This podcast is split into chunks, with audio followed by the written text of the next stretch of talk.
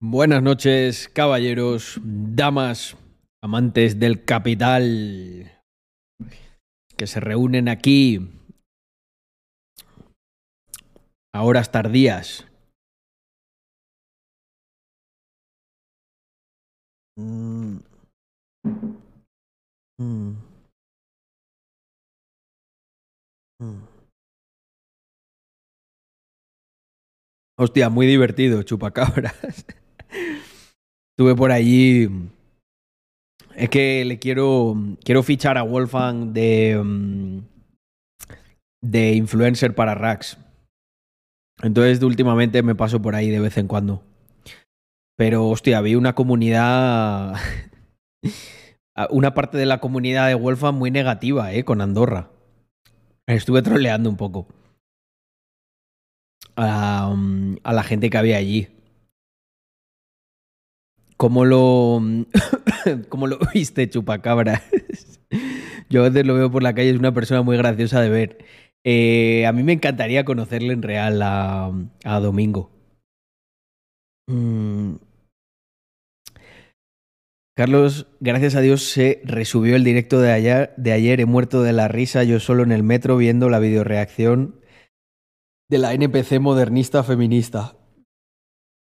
Buah, chaval. Eh, es. eh, mira, os cuento muy rápido lo de Wolfgang. Eh, yo le tengo cariño a, a Wolfgang Killers porque la verdad que me hizo pasar buenos ratos eh, hace, hace años, en la época del 2016, 2017. Yo todavía andaba ahí puteado en el curro y me lo pasaba muy bien. Mira, Andreita. Hoy, hoy Andreita se nos va pronto a la cama, ¿eh? No está tan alterada como ayer. Se ha tomado una ensalada. Bueno, ha preparado dos ensaladitas, Andrea, riquísimas. Bueno, es hay que decir que yo aquí he aportado un poco creativamente. Me he hecho una ensalada proteica, André. He dicho yo, mm, con huevo y, con atún ahí a tope. Em, yo también le tengo mucho cariño, pero me tiene baneado. Es que, joder, es muy tóxica la relación que hay de, con... O sea, bueno, yo realmente me metía para, para partir... Es, al final es el juego que él tiene, ¿no? Pero es verdad que ayer estaba un poco... mm, Ayer estaba como un poco tristón, ¿no? Porque creo que se ha separado, no sé qué historia. Entonces, bueno, básicamente yo le quiero regalar una camisetilla de Rax y no sé, y ver qué. A ver qué, qué puede salir. No lo conoces, André. No lo conoces. A veces le dan bajonas. A ver, normal. Eh, Wolfgang Killers. Es que no, ya te digo yo que no lo conoces. Es el de Estoy Doramion.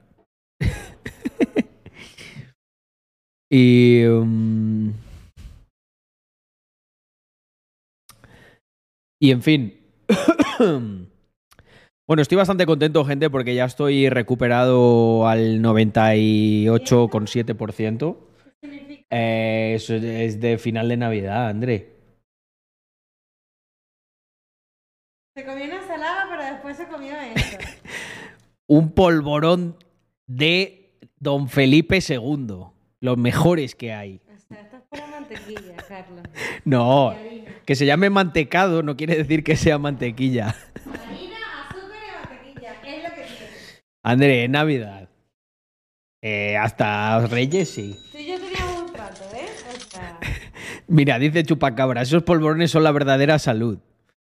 Eh, es realmente la única cosa con la que he pecado es- durante todo el día. ¿Por qué? No com- eh, co- ¿Qué he comido yo hoy, André? Me he tomado un café, luego he estado currando sin parar hasta las ocho y pico he hecho un bagel de... ¿Un bagel? De, de salmón con rúcula.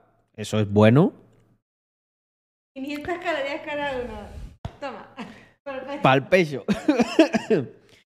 en fin. eh, um, oye, un momento, que aquí la gente se está suscribiendo y parece que, que ni me importase. Pues nada que ver.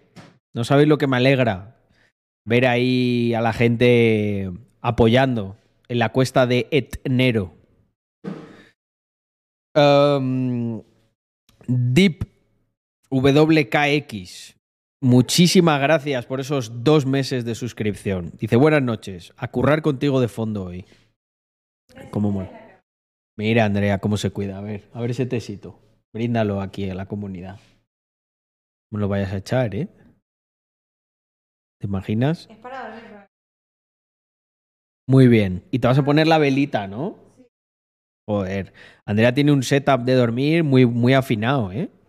Con su té, una velita aromática que se ha comprado. Que claro, yo el primer día entré y digo, madre, huele a quemado aquí, ¿qué ha pasado? Sí, mi esposa es venezolana, caraqueña.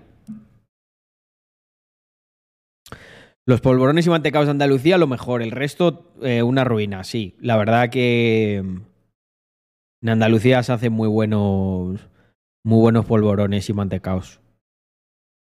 Ah, vale, pues ¿con qué estaba yo? Eh, eso para el buen volumen navideño. Bueno, ahora todos los pecados se pagan ahora. Pero, mm, pero se remonta, se remonta, gente. Esos están numerados, sí, sí, sí. Vienen, o sea, son artesanales totalmente. Y es que se nota, es que están buenísimos. Venga, ya para rematar, decidme que vosotros también hacéis lo de estrujarlos así. Yo siempre los estrujo y me los como. No sé si es una costumbre que hace todo el mundo o es una tontería de mi familia. Bueno, pues el tema. Eh, Wolf and Killer. um, a mí me. Pues, pues yo qué sé, me. Me brindó buenos momentos de risas mientras estaba ahí yo todo puteado en 2016. Todavía. Trabajando por cuenta ajena. Y. Hostia. mm, no sé, le tengo, le tengo como un cariño así especial. Me parece un tío graciosete. Eh, es verdad que es muy tóxico su chat y que al final, pues, la gente se mete a vacilarle. Pero bueno, es un tío de cincuenta y pico años que se ha podido más o menos ganar la vida del stream. Y eso a mí ya me parece un, un exitazo, ¿no? Eh, mm, me llama mucho la atención eh, Chupacabras que tú, que tú lo hayas visto en real. El, eh, el de, de, de dónde es. Me suena bastante Tetule, sí.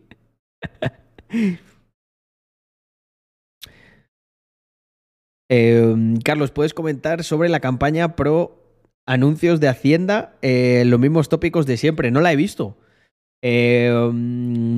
Comunidad. Eh, Yago. Poneros en acción y si me lo dais, si me lo servís en bandeja, lo reacciono. Con todo el gusto del mundo. Si queréis, para entrar en calor, traigo yo una reacción bastante buena que os va a gustar. Yo es que a veces me guardo por ahí links. eh, y, y el caso es que luego a veces hasta se me olvida. Y hoy estaba yo repasando y he dicho, uh, Carlos. Sanidad pública y yo, Juan, esto, vamos, hoy se come. Eh, Entonces, a ver, dejarme que me coloque esto por aquí. Vamos a reaccionar a una cosa que me, me ha hecho bastante gracia, ¿no? Porque. Y yo, Juan, no es ningún secreto, que es un estado lover. Pero me parece que últimamente ha tenido algún problemilla. Mm, ¿Cómo caen, eh? Uno detrás de otro. Es como que. Es como que. A mí me da la sensación con esto de. Cuando ves al típico amigo que se está juntando con gente que no le conviene y es como, va, déjale, déjale, si es que eventualmente, eh, eventual, eventualmente él se va a dar cuenta, ¿no? Pues hombre, con el Chocas desde luego llegamos a un punto ya irreversible. Eh, lo que pasa es que sabéis que es lo bueno, yo sé que eventualmente con el Chocas yo me voy a cruzar en alguna cosa. Y le voy a decir, le voy a decir en la cara um, lo que pienso que ahí no me puede banear. Eh, entonces, de Illo Juan nunca, nunca había comentado nada, pero sí que le, sigo la pista. Y bueno, pues es al final toda esta gente, ¿no? Eh, tiene el problema de, del síndrome del impostor, ¿no? Y obviamente cuando te ganas tan bien la vida jugando a videojuegos eh, y no teniendo, pues no sé, que contratar, que tener el estrés de pagar las nóminas, de la gente que trabaja para ti, de pagar la cuota de autónomo, etcétera, etcétera, pues entiendo que las progresadas estas que sueltan de vez en cuando, eh, por su contexto y por cómo ven el mundo, pues bueno, digamos que, la- digamos que en el fondo lo entiendo, ¿sabes? O sea, entiendo el por qué. Pero a mí, tú seguramente pones a Illo Juan o a cualquiera de estos a hacer todo lo que tiene que hacer un autónomo, eh, la cantidad de impuestos innecesarios, de trabas a la contratación, de regulaciones, de normativas y de mierdas, y de además de eso levantar la trapa todas las putas mañanas con frío y sabiendo que eh, eh, estás en una en un estado que es hostil contigo y que considera que cada euro que ganas con tu sudor y con tu sacrificio le pertenece, estoy segurísimo que no dirían lo mismo. Entonces es gracioso, ¿no? Porque esta gente al final me recuerda un poco a, a, um, el actor secundario Bob, ¿no? Y su relación con los rastrillos. Eh, Sabéis que es su enemigo uh, después de Bart Simpson. Eh, Bob, eh, actor secundario Bob, su mayor enemigo son los rastrillos, ¿no? Porque al final siempre los pisa y lo malo que tiene un rastrillo es que por cómo está configurado cuando lo pisas, pues siempre te pega un ostión en la cara. Pues el Estado, por así decirlo, funciona de la misma manera. No es tan instantáneo, pero al final, si pisas donde no debes, se levanta así un palo y te da en toda la cara, eh, como lo que le ha pasado, a, en mi opinión, a Illo Juan. Sobra decir que obviamente, eh, pues espero que en los temas de salud se mejore y que lo que me gustaría es que no tuviese que pasar por todas estas vicisitudes por culpa de un sistema que más o menos defiende, pero que obviamente no está bien. Hay algo que no está bien. Y cuando ves un vídeo como este, pues te das cuenta, ¿no? Y yo creo que hasta ellos mismos se dan cuenta.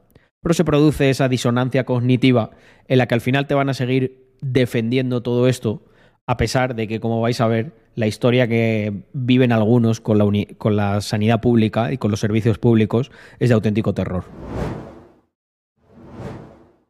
tanto la boca que yo no quería comer ni beber y más muy preocupada en plan come come yo no quiero no quiero no quiero no quiero cualquier cosa que me metía en la boca la escupía de los dolores todo lleno de heridas tal hasta que un día me levanto y me sangra la boca. Vale de la nada. Recién levantado me miro al espejo y tengo todas las encías sangrándome y yo ya digo me, voy al hospital o sea no sé qué me está pasando me tengo que ir no puedo comer no puedo beber llevo cuatro días muy débil me piro, me sangra la boca, no sé qué me está pasando, ¿vale? Bueno, la noche anterior a eso fui a urgencia. Y me dice el de urgencia. Eh, no, paciencia. Y... Paciencia, ¿verdad? Eh, um, paciencia es lo que tenemos que tener muchos de nosotros cuando criticamos estas cosas y nos dicen, no, no, es que encima te quejas, es que si no existiera la sanidad pública te morirías ahí en la puerta del hospital como en otros países. Pues mira, cualquiera que haya tenido que ir precisamente a urgencias habrá visto que esto es muy real. Eh, yo creo que a día de hoy mueren en, el, en, la lista, en las listas de espera interminables y en, las colas que, se, que se forman en urgencias o cuando directamente no te atienden porque no se sabe muy bien qué es lo que están haciendo. Yo creo que muere gente. Y creo que efectivamente que eso pasa. Pero que pasa a pesar de que nos quitan una barbaridad de impuestos. Y no porque no haya buenos médicos y no haya buenos profesionales. Tú puedes tener los mejores profesionales del mundo que si el sistema que organiza el trabajo de esas personas no es eficiente, se convierten en los peores del mundo. Pero no porque ellos sean malos profesionales, vuelvo a repetir, sino porque no están bien organizados. Entonces, claro, ¿qué ocurrió? Que te dijo paciencia, ¿no? Que un ibuprofeno y para casa. Bueno, amigo mío, es que esa es la realidad de todas las personas que van a urgencias. Y nada. Come, come blandito.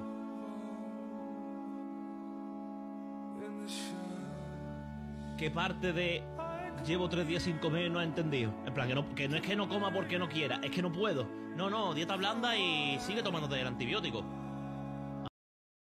Claro, es que al final eh, no nada sale gratis en esta vida. Si acostumbramos a malgastar el dinero tan necesario para, por ejemplo, este tipo de cosas, que, que, que, yo creo que es muy necesario, pero si acostumbramos a jiji, jaja, a no, es que cada vez hay que pagar más impuestos, entonces, amigo, ¿qué pasa con todos los impuestos que pagas? ¿Dónde estaban ese día esos impuestos? Ah, bueno, pues nada, perfecto. Muchas gracias, buenas noches. Tres horas y media de urgencia para absolutamente nada, me fui para mi casa. Eso es del móvil. ¿Os acordáis de cuando conté yo mi, mi experiencia, ¿no? Mi última experiencia en, en España con urgencias, pues tres horitas efectivamente, tres horitas para nada. Pero es que esa es. Es que esa es la realidad.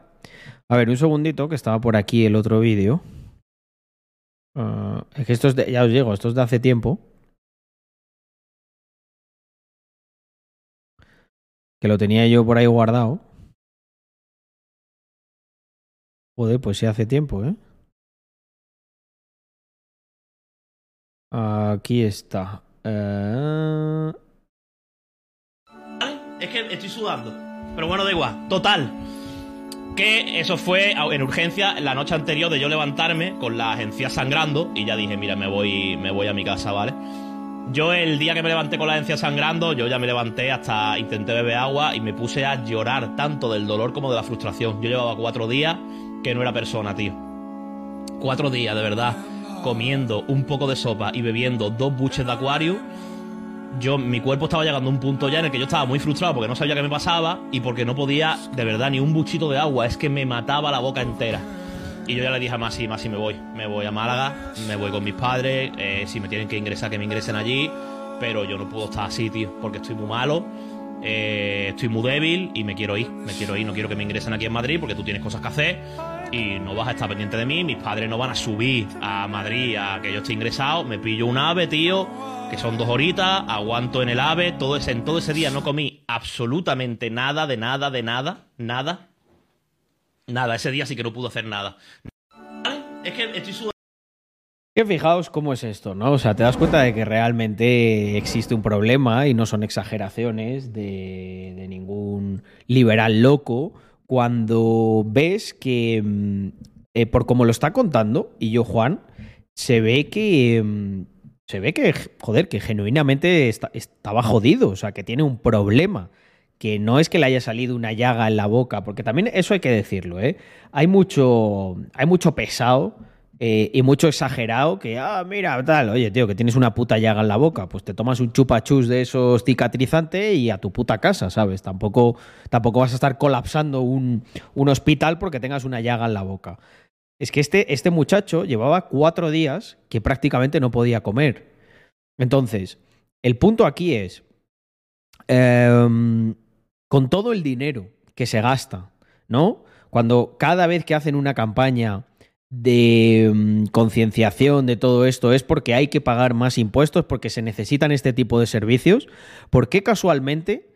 Porque para que, para que este tío, para que este tío que cree en el sistema, que cree que está contentísimo de estar en España pagando los impuestos, se queje, ¿vosotros qué creéis? ¿Que fue una cosa muy leve? ¿O que estaba ya con un nivel de frustración y un nivel de desesperación que ahora se está cagando en la madre de, de- todo el sistema? Pero es lo que digo, al final se produce esa disonancia cognitiva en la que probablemente si yo le interpelase directamente sobre esto, diría, no, no, no, pero es que es que es muy malo no pagar impuestos. Es que, ¡buh! Si no, si no pagásemos impuestos, cuatro horas no, me había tirado ocho. Vaya, qué casualidad que yo, al igual que muchos de nosotros, tenemos recuerdos. Recuerdos de cuando éramos más pequeños. De, no sé, la época del principio de los 2000, de finales de los 90, cuando mi madre me llevaba, cuando yo estaba malito de pequeño, al, al médico. Yo no recuerdo en mi puta vida, en esa época, haber estado esperando más, como, o sea, como muchísimo 45 minutos para que te atendiesen. Ya es la norma esperar dos horas. Ya es totalmente común estar tres. Tenemos aquí a, J, a JMZ que dice, cuatro horas con la muñeca roca, rota estuve esperando hasta que me atendieron. Y salta uno y saltan 20 contándote lo mismo. Y lo he visto en mi propia familia. A mi madre eh, le atendieron en total seis horas y la mandaron a dos sitios con, con un mueble que se le había caído en el pie que no sabía ni cómo lo tenía. Que no tenían las máquinas, le dijeron en el primer ambulatorio, para hacer las radiografías. Después de tenerla dos horas y media allí esperando, que luego le dijeron que no, que no hacían radiografías, que se tenía que ir a otro sitio. ¿Y en el otro sitio qué pensáis? ¿Que la atendieron inmediatamente? No.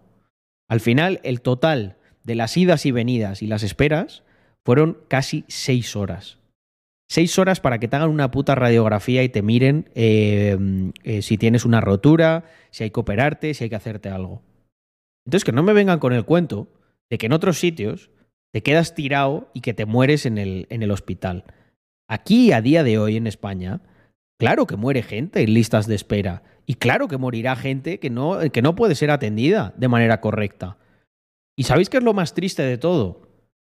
Que nos sobra talento, nos sobran profesionales y nos sobra dinero mal gastado. Porque si todo eso se organizase como Dios manda, no habría ningún problema en atender a la gente en un tiempo razonable por buenos profesionales que se pegan eh, eh, cuatro, cinco, seis, hasta ocho años con especializaciones estudiando para ser los mejores. Pero de nada sirve que tú tengas un puto Ferrari si lo vas a llevar por un camino de cabras.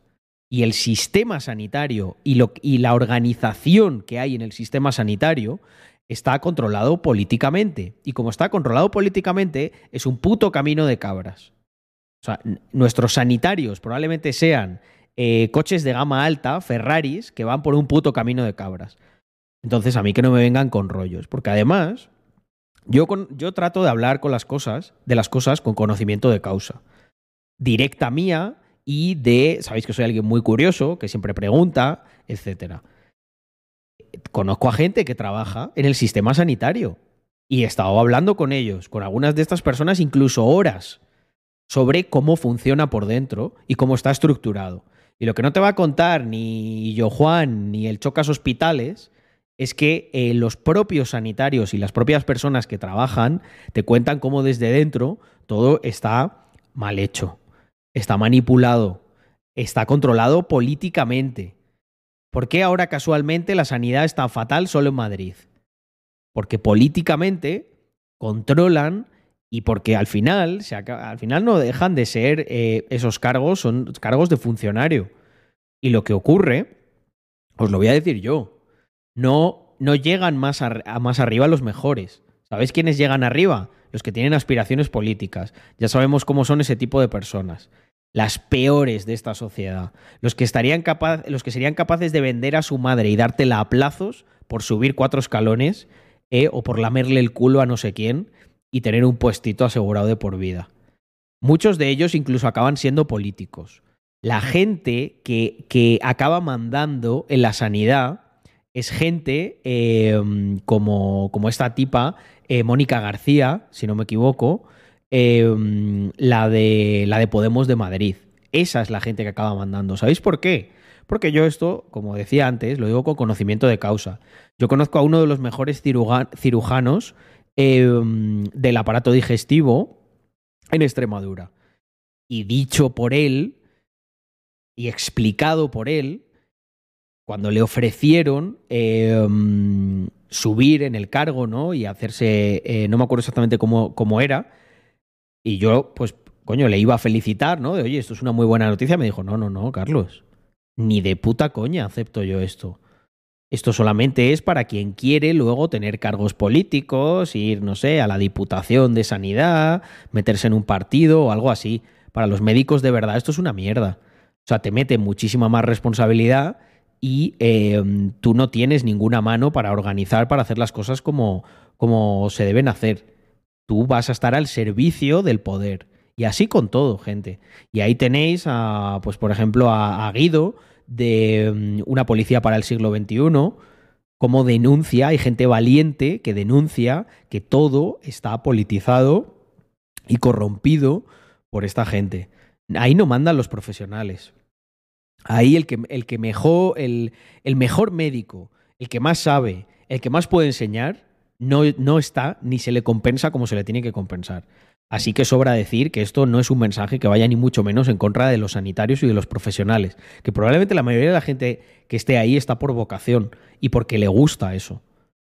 Este mensaje va para todos y ellos saben muy bien quiénes son los que no están ahí por vocación, los que son em, unas sanguijuelas que al final eh, acaban adictos, tan adictos al dinero público, que son capaces de esconderte la gente que muere en las listas de espera y por otro lado decirte que qué malo es no sé quiéncito porque se ha ido a Andorra para pagar menos impuestos.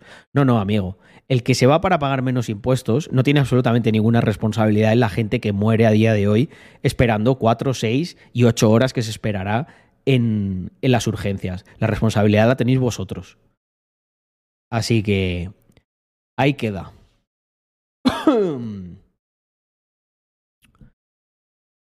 Vale, voy a leeros un poco. Mira, yo me fui con una muela infectada en cuarentena que no podía abrir la boca y me dijo el tío que qué quería. Literal, chupacabras, que a, un familiar mío le dijeron una cosa igual. Le, le dijo el médico que qué quería que hiciera él. Y dijo, hombre, tú eres el médico, ¿no? O sea, yo tengo aquí un problema que no puedo casi ni andar. Eh, encima, que- ¿cómo que qué quieres que haga? es increíble, gente. O sea, mm, es una cosa que no, no, no anda nada bien y, y hay que ponerle solución. Mm. Mira, eh, Julio Stockton, de aquí de la comunidad. Carlos, gran parte de mi familia trabaja en la sanidad y el tema de gerentes de hospitales y todo eso va directo desde la Generalitat. O sea, sé control político. Si es que yo esto lo, lo conozco. mm, yo esto lo conozco desde dentro porque, bueno, pues por suerte conozco algunas personas que, que trabajan y, y algunos incluso con algún cargo yo creo que importante. Y ya sabéis que yo, pues soy un tío muy curioso y intenta indagar y entender todas estas cosas, ¿no? Yo podría aquí hacerme el cuñado y decir que pues, eh, pues es una mierda, pues se paga mucho. ¿Por qué? Porque me lo parece a mí. No, porque me lo parece a mí, no. En España se paga mucho, no porque me lo parezca a mí. En España se paga mucho porque objetivamente se paga mucho. O sea, tienes países que tienen menos gasto sanitario y que han tenido menos eh, muertos durante la pandemia. ¿Cómo se explica eso? Porque aquí siempre están con la cantinela de que no, no, es que hay que gastar más. Que no hay que gastar más, gente. ¿eh? Hay que ser. mm, hay que ser ecologista ¿eh? con el dinero. Porque muy ecologista para no sé qué gilipollez de, de no sé, de las ballenas de, mm, de Tierra de Fuegos de Argentina, pero luego para gastar el dinerito que nos cuesta a todos, ¿eh? para eso no, es, son nada ecológicos esta gente. Para eso hay que gastar todo lo que se pueda y más. Pues déjame deciros algo. El primer paso eh, para mejorar la ecología y el medio ambiente es hacer un uso eficiente de los recursos que tenemos disponibles. Y eso pasa porque los estados no, gasten constantemente, eh, perdón, malgasten constantemente nuestro dinero y aquí como si no pasara nada. O sea, cada euro que malgasta el Estado, y no es que gaste un euro, malgaste un euro dos, es que gas- malgasta miles de millones de euros. Pensadlo de la siguiente manera. Si se hubiesen gastado bien, tendrían un impacto positivo en el mundo, en el medio ambiente, en las personas y en absolutamente todo. Hasta en los tomates que estás cultivando en la parte de atrás de tu casa. Pero es que eso se nos olvida. Cuando el Estado malgasta, yo, yo siempre lo he dicho, ¿por qué nunca se cifra el coste? O sea, siempre se hablaba del coste energético de Bitcoin. ¿Y cuál es el puto coste energético del Estado español? Porque yo, por ejemplo, los edificios públicos los veo que ni apagan las luces por la noche. Y no es precisamente porque se estén quedando ahí hasta las tantas para, mm, para hacer más trabajo. Es porque a lo mejor el, el bedel que está allí eh, no le apetece apagar las luces y quiere que esté todo encendido para que cada hora cuando se hace la ronda eh, pues no haya oscuridad. Y vuelvo a repetir, yo no hablo por hablar, esto lo conozco yo de primera mano. Esto, esto puede que si este stream llegue a cierta persona, eh, eh, es- estará ahora sintiendo con la cabeza. Porque yo sé que hay una persona que trabaja en un edificio público y que no apaga las luces en toda la santa noche porque no le apetece o porque le da miedo eh, hacer la ronda eh, cada vez que la tiene que hacer cada hora. Entonces eso implica que se pega la puta luz de ocho plantas de edificio encendidas toda la santa noche. Entonces, que no me vengan con rollos de ecología, del medio ambiente, de que hay, de que, hay que cuidar la electricidad, ni de pollas, ni de que luego hay que poner una tarifa verde. Porque si yo conozco eso de refilón, imaginaros lo que no ocurrirá. Imaginaros lo que no ocurrirá. Entonces que no vengan con rollos. O sea, por lo menos eh, aquí las cosas como son. O sea, eh, por lo menos ir de frente. No, no, no, no. Es que el Estado no tiene que mirar el gasto porque es súper importante para las personas. Vale, pues fantástico. Ah, ya trabajemos en esos términos. Pero no me vengas por un lado dándome sermoncitos y, creando leyes que, no permite a un tío de Moratalaz ir con su coche comprado eh, legítimamente, pagando todos sus impuestos, estando al día del permiso de circulación y de todo, y ahora le van a prohibir entrar en, medio Madrid. No, porque es que tú eres muy peligroso. Es que no se da cuenta la gente. Pero es que les mean en la, les mean en la cara y algunos abren la boca. Otros hasta sonríen. Otros parece que hacen un gesto así como diciendo, dame más. Es que le están meando en la boca a la gente. Si eres un tío que vive en Moratalaz y te acaban de quitar la posibilidad de que entres en Madrid, amigo mío, no estás ayudando al planeta. Se están riendo de ti. Te están vacilando de una manera que es que igual no eres ni consciente. Si crees, si crees que al revés, que tú vas a ser la hostia, porque te van a acabar dando como si fueras una, una paloma ahí en el parque, así, como con miguitas, te van a ir repartiendo para que no te mueras de hambre, ¿qué quieres que te diga, amigo? O sea, para mí eso no es vida. Si, hay personas por ahí que creen, como la tipa esta, que tener una suscripción Prime a Spotify, el HBO, y que tengas lo justito para vivir ahí en un cubículo y, y, para ser alimentado como si fueras una palomita del parque, si tú piensas que eso es vida, te voy a decir algo, te han engañado y te han engañado muy bien. Es cierto que es más difícil eh, convencer a alguien de que ha sido engañado que engañarle. Por eso estamos como estamos. Mm. Bueno, buenas noches a todos los que vais entrando. Veo que ya somos ciento y pico de mm, capitalista en Arcol.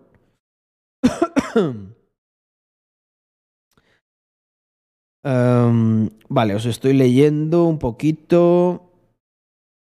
Yo fui hace cinco meses por una muela y me dijeron que me llamarían. Supongo que no habrá impuestos para pagar a Telefónica porque no me han llamado. Si hay algo que me gusta de esta comunidad es el humor y la positividad con la que se toman las cosas la gente, ¿no? Como nuestro querido amigo Bedmar. Eh, además que me lo, me lo, estoy imaginando a él diciéndolo, ¿no? Porque Bedmar es un tío que, que, no sé, me transmitió buenas vibras, él y su chica. Y literalmente me lo estoy imaginando con una sonrisa diciendo, bueno, Carlos, a ver, las cosas como son. Igual, igual tenemos que pagar un poco más de impuestos, tío, que es que está muy cara la luz y, la, y el teléfono. Igual no tienen tarifa plana. Y claro, ya llamaron a los cinco primeros de los últimos ocho meses con el tema de la muela y justo me tocó a mí que ya es para dentro de diez. Pues sí, bueno, hay que tomárselo con humor, ¿no? Porque si no te entran sentimientos complicados. Buenas noches, mi querida Sofía. Dice, además los médicos son muy sectarios. La forma de pensar es woke y homogénea. Me salí de medicina en parte por eso. Y, bueno, y dice por ahí, natural, depende de la facultad. En la mía la mayoría no. Mm, yo creo que es que el problema que tienen los médicos es que al final Em, como la mayoría de ellos va a acabar trabajando para el Estado, yo creo que se sienten como muy coaccionados en ese aspecto. Ah, y bueno, Álvaro Subbética y el inversor me traen la campaña de Hacienda. Hoy se come gente, no me cabe ninguna duda. Me la dejo por aquí abierta. Voy a terminar de leer el, chat y terminar de saludar. Y le damos ahora porque está, está interesante. Oye, gente, y por cierto, también, mira, ya hago que lo tengo por aquí. Hoy he estado haciendo una cosa muy entretenida em, porque em, le voy a meter mucha caña a Rax, sobre todo en este, en este primer eh, cuatrimestre del año. Porque con, pues bueno, ya sabéis que este otro año le hemos metido mucho foco a otras cosas, pero eh, Rax es, nuestro bebé, lo queremos mucho y lo hemos dejado ahí un poco abandonado. Y he estado viéndome em, los productos que más gustaban en la comunidad, em, los que más interés han generado, y macho, eh, o sea, es increíble, es increíble lo que os gusta Fact Tax es, es, el top, el top 1 indiscutible. Entonces he estado pensando que eh, ahora que hemos sacado la ropa nueva, se podría hacer una versión premium de Factax, no tan bestia. He pensado otro diseño, ¿vale? Yago, ya te, ya te comentaré lo que he pensado. Eh, pero he pensado que podemos hacer una reedición con, con la ropita, la ropita guapa. Y además, para todos los que tenéis la de Factax, que no sois pocos, pues hacer ahí como una oferta especial. O sea, el que tenga ya alguna de Factax, esta no, lo, no le va a salir en un, en un precio así tan alto como el que tienen las cosas de Rax 3.0. Y ha sido muy divertido porque he visto, eh, tengo una idea ya... Mm, lleva un tiempo desconectado y me he estado, he estado, bien, he estado haciendo mucho reporting y trazando la estrategia para 2023 y joder, es increíble. Eh, pensaba que eso era algo que ya había perdido fuelle y nada que ver, macho. Bordada como la de Outline, he pensado también una versión, pero mm, más adelante. Esta ya te voy a decir cómo es, te voy a decir cómo es, pero sí, sí, sí. Vale, pues continúo leyendo por aquí. Uh, uh, uh. Mm. Sí, tal cual, Nacho. eso pasa en muchos aspectos. Mira, dice Nacho Cacho, creo que el problema es conceptual. La gente piensa que privatizar la sanidad es que los pobres no puedan ser atendidos y lo que se pide es privatizar la gestión para que sean más eficientes los recursos. Yo siempre pongo este ejemplo. Em, es como si me dijeras, tío, como privatices la comida, los pobres no van a poder comer. Todo lo contrario. Las industrias que están ampliamente privatizadas y que tienen poca regulación, lo que les suele ocurrir es que tienen excedente. Es más, esto no es ningún secreto. En España a día de hoy tú puedes comer sin pagar.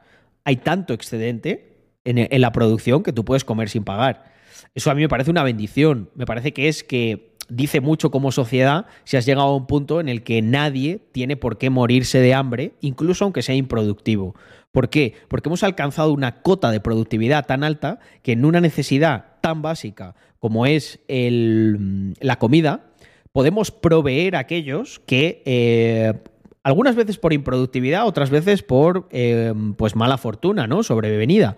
Coño, imagínate que tú eres alguien muy productivo porque de repente tienes un accidente y te quedas sin las dos manos pues a lo mejor no te puedes proveer lo que necesitas para comer durante unos meses hasta que encuentras otra función o te repones de esas lesiones o lo que sea, o incluso nunca, puede que nunca llegues a poder reponerte de esa lesión y yo por supuesto creo que perdón, creo que es nuestro deber moral ayudar a aquellos que necesitan nuestra ayuda. Creo que no es nuestro deber moral ayudar a aquellos que perfectamente pueden proveerse su propia comida, porque al final por agravio comparativo estás despreciando a las personas que no pueden proveerse la comida en favor de aquellos que simplemente son unos vagos y unos improductivos porque ellos quieren y que encima te intentan hacer mal, te intentan hacer sentir mal para que tú les proveas de una serie de cosas que ellos mismos podrían hacer. Entonces, marcando como un poco esas diferencias, estoy totalmente de acuerdo. Y ocurre con muchas cosas. Es un error conceptual. Eh, eh, hasta tal punto que hay gente ¿no? que piensa que no, eh, bueno, como Bernardos, ¿no? que decía, Juan Ramón Rayo, los liberales lo que queréis es que muera gente. Mm, más bien, más bien, los liberales somos liberales porque nos preocupa mucho que por culpa de la mala gestión de los planificadores centralistas muera tanta gente. E, ese es el, ese es el problema.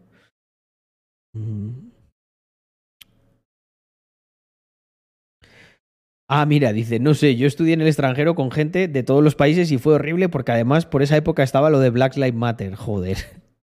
Te tocó vivir el progresismo incluso a nivel internacional, ¿eh, Sofía? qué, puta, qué, rollo de gente, de verdad. Eh, es que ya me los imagino ahí intentando adoctrinarte. Encima, Sofía es, vamos, el, el, el arquetipo si me apuras, casi areo. O sea, es una chica de pelo totalmente rubio, dos ojos azules así como platos, la piel, eh, una tez, vamos, casi de talco. Eh, vamos, eh, Sofía, estarías funadísima en todo el contexto este de Black Lives Matter, ¿no? O sea, no sé, ¿te pidieron alguna vez que te, que te echaras una base un poquito más oscura o algo así porque les ofendías? porque, vamos. Madre mía. Eh, es que os lo juro que me estoy imaginando eh, a Sofía, que además es, es- es- es un amor de niña, es muy dulce, muy risueña. Me la estoy imaginando con una cara en plan de, "Uf, estos pesados, pero dejarme en paz, que yo solo quiero ser médico. ¿Qué, qué rollos de, de ahora con el, con el Floyd este, con el otro, que nos matan por ser negros? No. Alguno es por pesado, que estáis todo el día con, con- esto. Hubo una época que fue terrible con lo del Bla- el Black Lives Matter, ¿eh? Mm. ¿Habéis pensado en sacar pantalones? No lo hemos pensado. Está en camino. De hecho, si... Conte- contestadme a esto, querida inteligencia colectiva.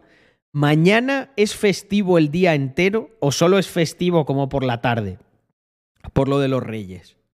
Porque me han jodido, pero bien, Álvaro. Tengo las muestras de el pantalón que estamos desarrollando.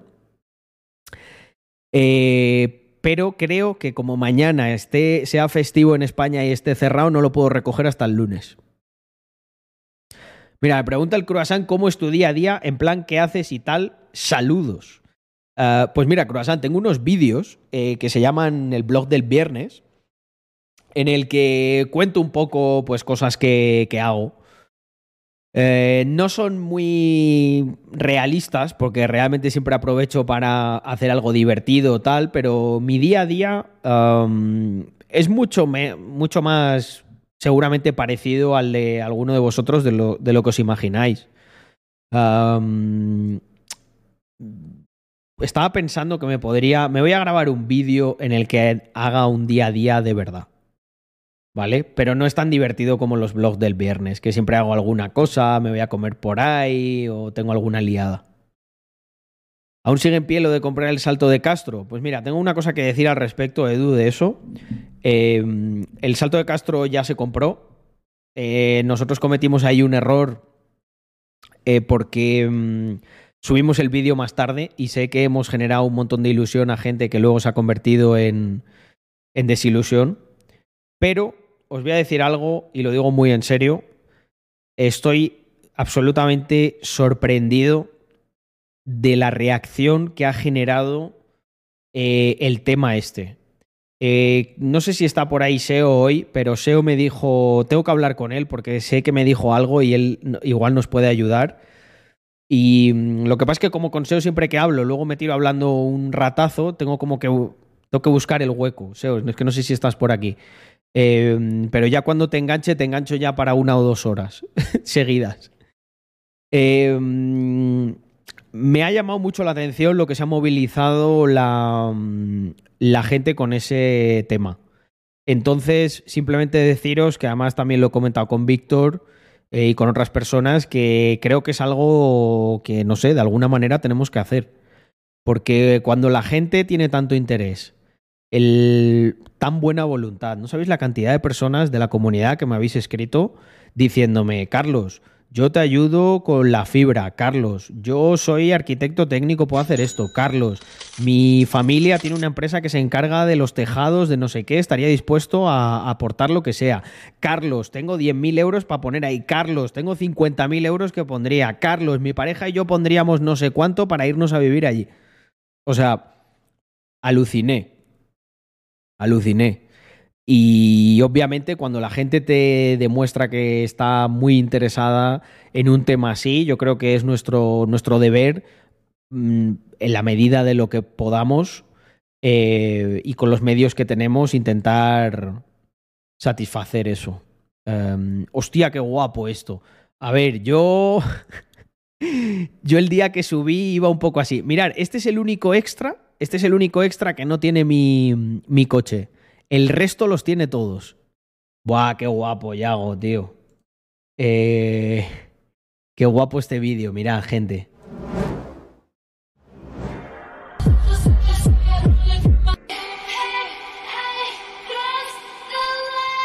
Va de lado a lado.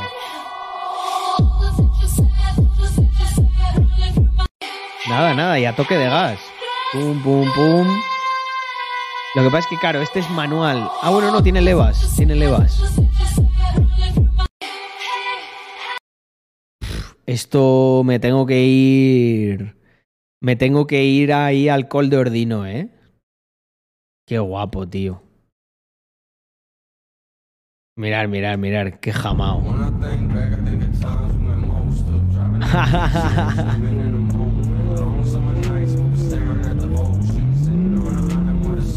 ¡Buah! ¡Qué guapo, tío! Buah, o sea, no sabéis lo que me apetece ahora ir a hacer esto. Qué cabrón, qué bonito, eh, negro.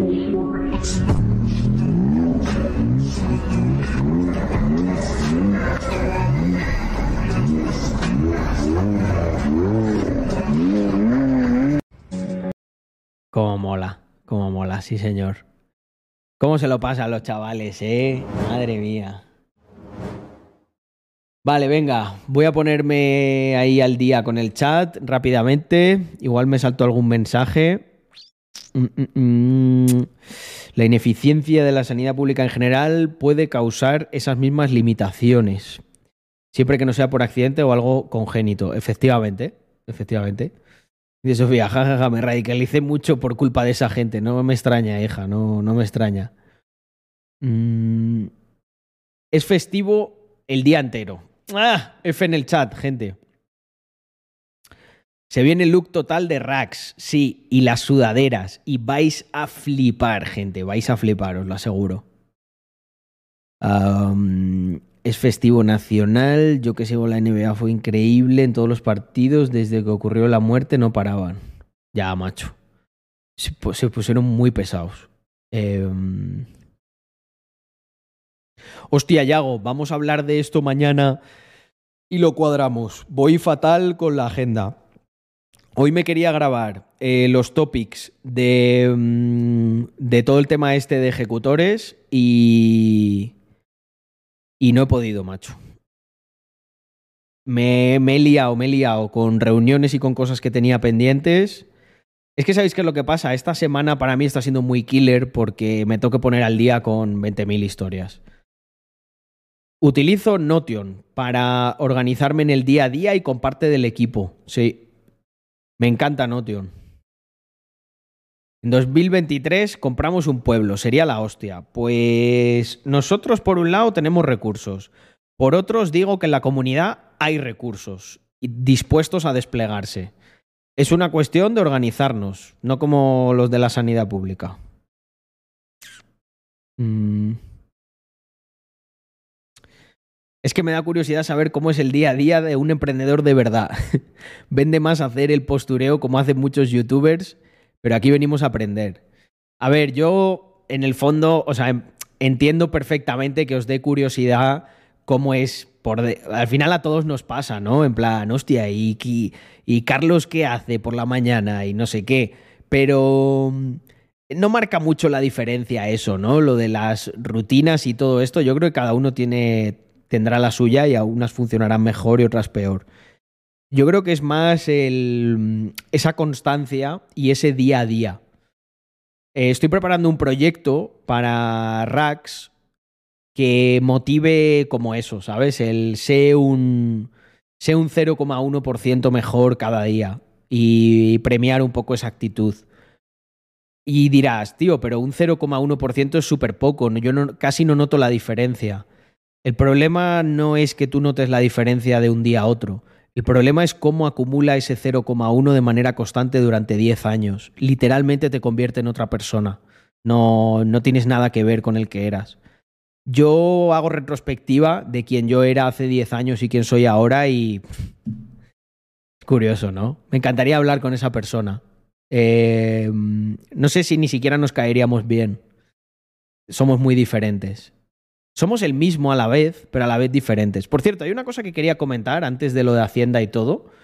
Eh, a ver qué opináis, porque ya sabéis que aquí en, el stream de verdad me siento en casa. Pero hay en otras redes en las que muchas veces hay gente que no, no, me, hace, no me hace sentirme en casa. Me, me hace sentir que, no sé, como que a veces o no me explico bien, o no se me entiende, o no sé. A ver qué opináis vosotros de esto. Mirad, subí por cierto, le estáis dando un apoyo a las publicaciones estas de, de que resubo de Twitter absolutamente inaudito. O sea, 1590 1598 likes, 1962, 1713, 1364 subido ayer o anteayer. Estoy alucinando. Pero bueno, siempre hay alguna persona que a lo mejor luego no lo dicen con mala intención ni nada, ¿no? Pero mirar, este, este muchacho. Roger mata San Juan. Bueno, un momento, antes de leer ese comentario. Yo pongo aquí, absolutamente nadie. Quiero que me entrenen desde, desde los 5 años para que cuando tenga 23 vaya a un trabajo de mierda 40 horas a la semana hasta los 67 mientras veo Netflix y me quejo de la mierda de vida que tengo en las redes sociales. 93% de la sociedad. Parece legítimo. Vale. Entiendo que haya gente que no tiene mucho tiempo y tal, y bueno, a lo mejor solo se han leído esta parte. Pero decidme, si es mentira esto que voy a afirmar yo ahora. Si tú te lees esto y te lees esto que voy a leer a continuación, en mi opinión lo que ha escrito este chico es que o no lo ha entendido o no tiene sentido, ¿vale? A este, a este texto le añado el siguiente párrafo. En el fondo, una parte de mí siempre echará de menos ir al curro puteado en el metro con mucho sueño, ¿vale? Yo literal pienso mucho en esta época y, me retrotraigo ahí y a veces hasta cierro los ojos e intento volver ahí y, y, experimentarlo. Porque me acuerdo también que en esa época yo me, yo me recordaba una y otra vez que eso era simplemente un trámite, un sacrificio temporal. Y siempre supe que ese no era mi sitio. Quizás por eso cerraba los ojos, visualizándome lejos de allí, conduciendo algún coche deportivo, acostándome tarde, y escribiendo alguna tontería en Internet. Esto lo estaba escribiendo yo a las 6 de la mañana ayer cuando me fui a acostar. Y pongo ya para, para cerrar. Una parte de mí está abriendo los ojos porque el metro ha llegado a la parada. Otra se va a dormir sin tan siquiera preocuparse por poner el despertador. Pero ambos son la misma persona. Tío, si tú has leído esto y esto otro y tienes un mínimo de comprensión lectora, ¿por qué pones esta, esta, eh, esta bazofia aquí? Tío, qué pesado. Tanta motivación si todo el mundo pesará como tú. Bueno, encima ni lo escribe bien. Eh, para empezar, la humanidad no funcionaría. Tú en gran parte vives de esa masa trabajadora de gente que trabaja ocho horas y fabrica y mueve la economía. Es decir, no critiques la mano que te da de comer. Porque tu vida puede ser la que quisiste porque entendiste el sistema. Me parece perfecto, la verdad. Pero que criticas muchas cosas. Y que creo que, bueno, la, semántica aquí pierde. Y creo que no sé si entiendes que con tu mentalidad no habría la sociedad actual y actualmente, y seguramente no existiría la bolsa y el paleta cobraría más que tú por simple oferta y demanda. Ja, ja, ja, ja, ja. Es decir, no me quejo de tu estilo de vida, pero oye, criticas duramente el sistema del que vives, tío. Hostia, tío. Es que no has entendido una puta mierda de lo que, de lo que trataba de decir. Pero es que no has entendido ni una coma. Pero sí, hijo mío, estoy diciendo exactamente lo contrario a lo que has entendido. Lo que estoy diciendo es que efectivamente yo he estado ahí. Y que lo único que le pido a la gente es que no vaya como un puto autómata, que no claudique, que no sucumba a esto, que es lo que quieren precisamente los que se aprovechan del sistema. Si yo quisiera aprovecharme del sistema, a mí me comería los tres huevos toreros que tengo.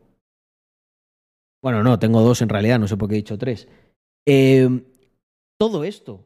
Simplemente me mofaría desde mi, de, desde mi altar eh, en las montañas y diría, mira qué tontos son todos y lo bien que vivo yo. Pero si es que he dicho absolutamente lo contrario, gente. Empatizo con eso, cierro los putos ojos a día de hoy, imaginándome que estoy ahí. Porque por algún motivo, por algún motivo una parte de mí es como si siguiese ahí. Y, lo, que me, lo que me brinda satisfacción a día de hoy es precisamente haber pasado por ese esfuerzo. ¿Cómo puedes tener la comprensión lectora tan jodida por el sistema para que entiendas no sé, como que qué, que me estoy riendo de ti, Roger, estás muy puteado, tío. Pues lo siento, ¿sabes? Hazte un colacao, relájate, hermano. ¿Sabes? Reflexiona sobre qué ha sido tu puto 2023. No estoy despreciando en lo, en, lo, más mínimo la gente que trabaja y que tiene un propósito. Estoy trabajando a aquellos, estoy, criticando a aquellos que se, se quejan el resto de sus miserables vidas porque no tienen las agallas simplemente de cuestionarse en algún punto de esas vidas si están haciendo lo correcto o no. Eso es lo que trataba de decir. Entonces, nada, gente, yo quería, pues, no sé, compartirlo con vosotros. Porque igual me he hecho una paja yo aquí mental muy grande y es simplemente que Roger, pues no sé, le falla la comprensión lectora y no, no la ha entendido. O a lo mejor yo no me explico. A veces me pongo así un poco filósofo y como no lo soy, pues a lo mejor no me, no me explico bien o no, no tengo la elocuencia que tiene, yo que sé, pues Antonio Escotado o Pérez Reverte para expresar em, ese tipo de ideas. Pues sí, puede ser, ¿eh? También. No digo yo que no. Pero, pero joder, por eso hice el otro texto, ¿no? Un poco como para, para, para contextualizar lo que trataba de decir. Pero está claro que no. que hay gente que no. O bueno, que simplemente no. Está tan absorbido, ¿no? Por el sistema que. que no quiere. no quiere salir de ahí. Mm. Vamos ahí. Muchísimas gracias, David, por regalar a Mr. Crypto no oficial. Repito, eh, esa cuenta no es la oficial. Muchas gracias. Hostia, estamos cerca ya de las 300. Sí, señor. Así sí. Prefieren seguir gastando todo lo que ganan endeudándose en el camino de la rata. Así no avanza ninguno. Ventajas competitivas. Aparte que lo que dice es absolutamente falaz. Si todo el mundo pensara como yo, viviríamos en una sociedad mil veces mejor, más productiva, que se cuestiona los métodos, las cosas, con gente con, mejor actitud, que no se queja, que no vive enganchado a una puta suscripción premium, y, y con gente que crearía más cosas, más servicios, llegaríamos más lejos y lo haríamos todo más rápido. No es cierto. Un paleta no ganaría más que yo. Yo gano más que un paleta porque yo aporto más. Tan sencillo como eso. Un paleta hace una tarea que es eh, mecánicamente eh, mucho más fácil de sustituir que la mía. Y si no, pues eh, ahí está la automatización para, para demostrarlo. Automatiza lo que hace un Carlos Adams versus automatiza un tío que, no sé, igual hace un trabajo muy mecánico.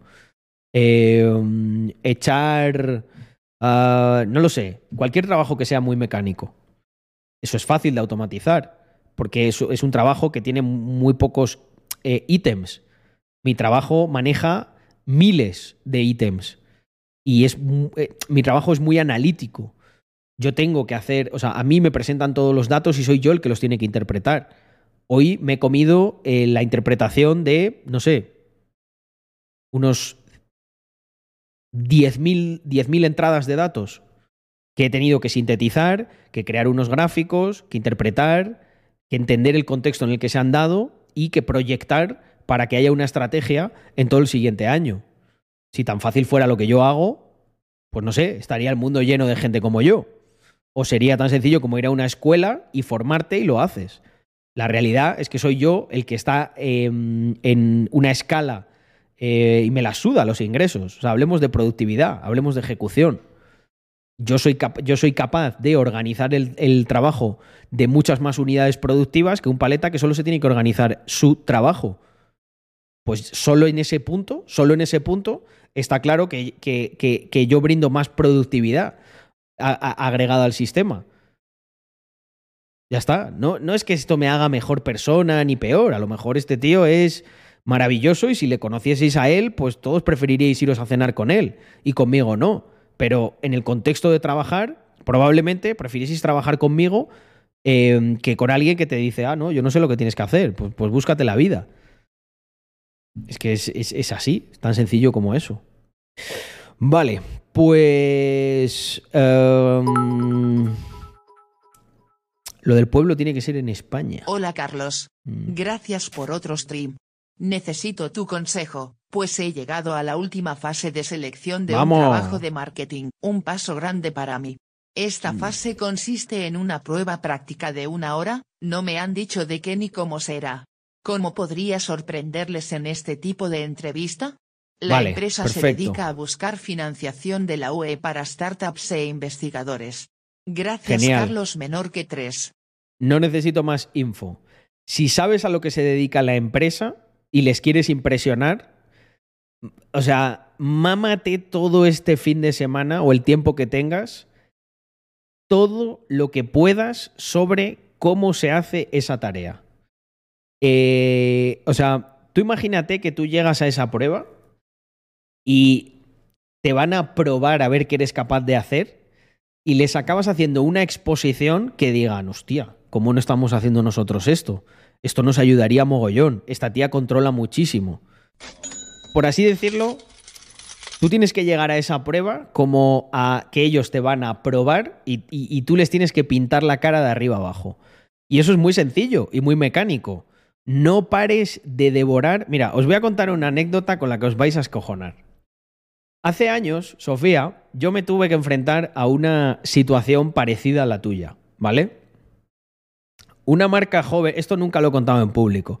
De hecho, si los que en su día me reclutaron lo escuchan, se van a escojonar, probablemente suspiren y digan, bueno, es Carlos, ¿qué se podía esperar de él?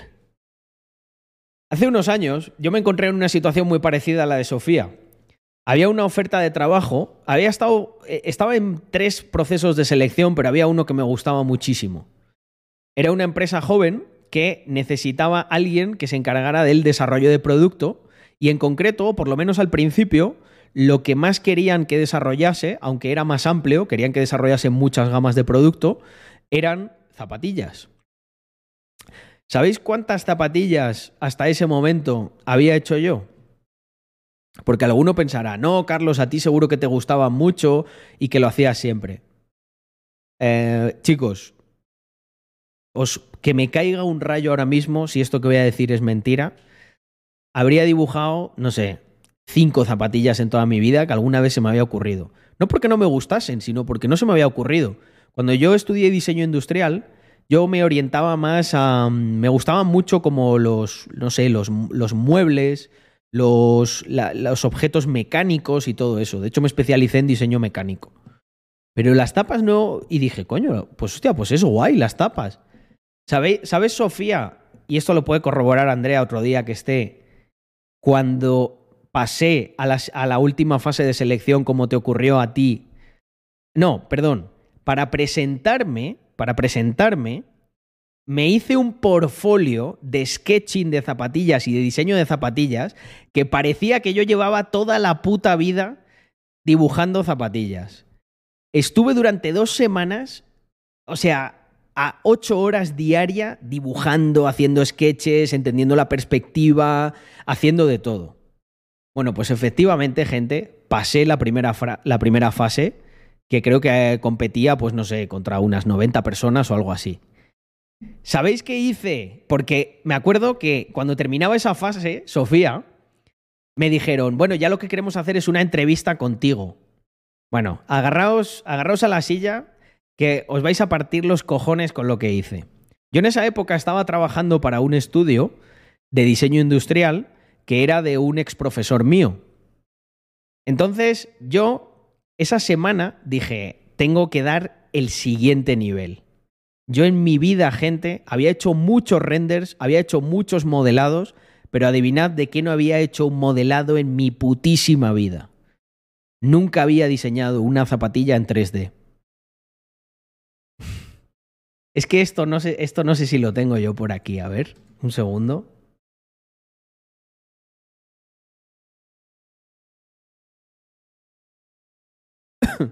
Es que esto no sale. Esto es una cosa que puse extra.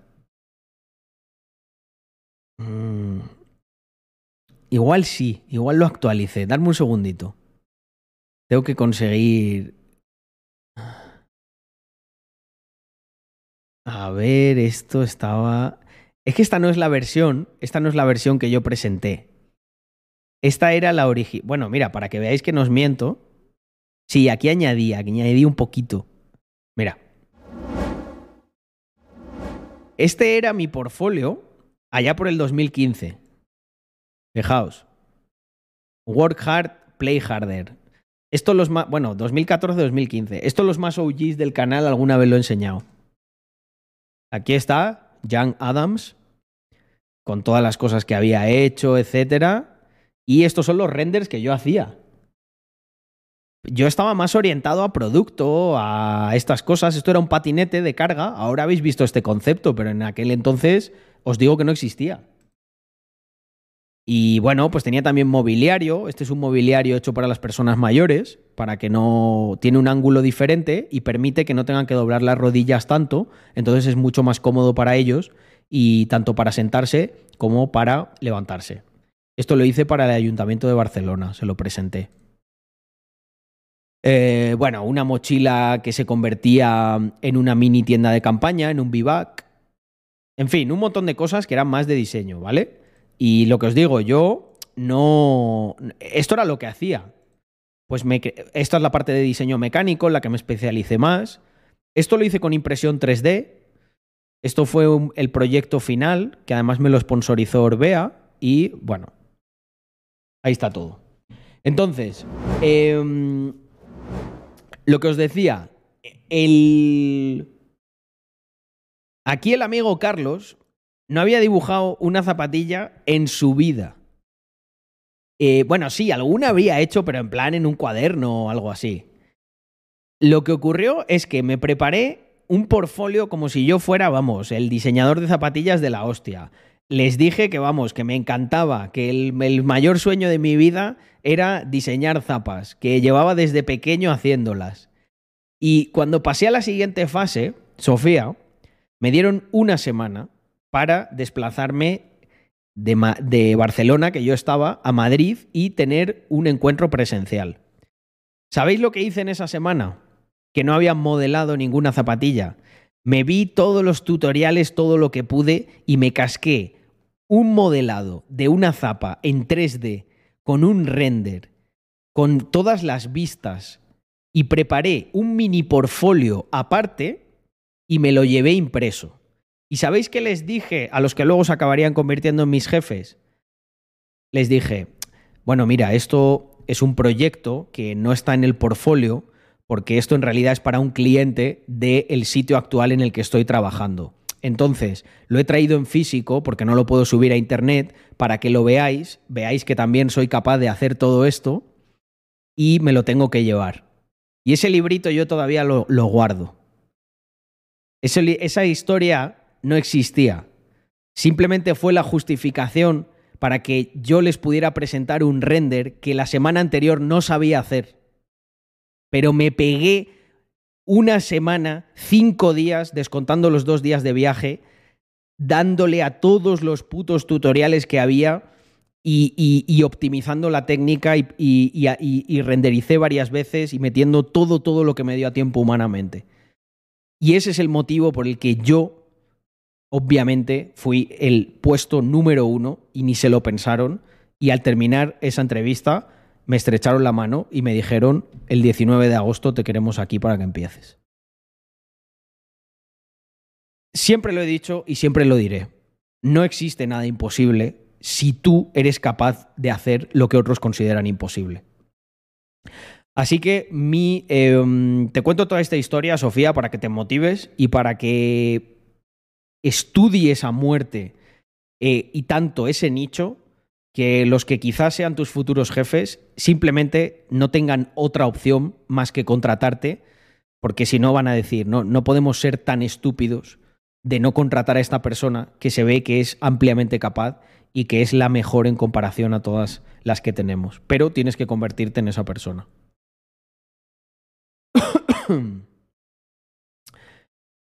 Buena anécdota esta, ¿eh? Eh, Bueno, espero que también nos inspire al resto y... mm, espero que también nos inspire al resto y que, bueno, pues que lo aprovechéis, obviamente en otros ámbitos, pero que, mm, que os sirva para, mm, para saber que, que no, no hay límites en, en nada. O sea, los límites son mentales.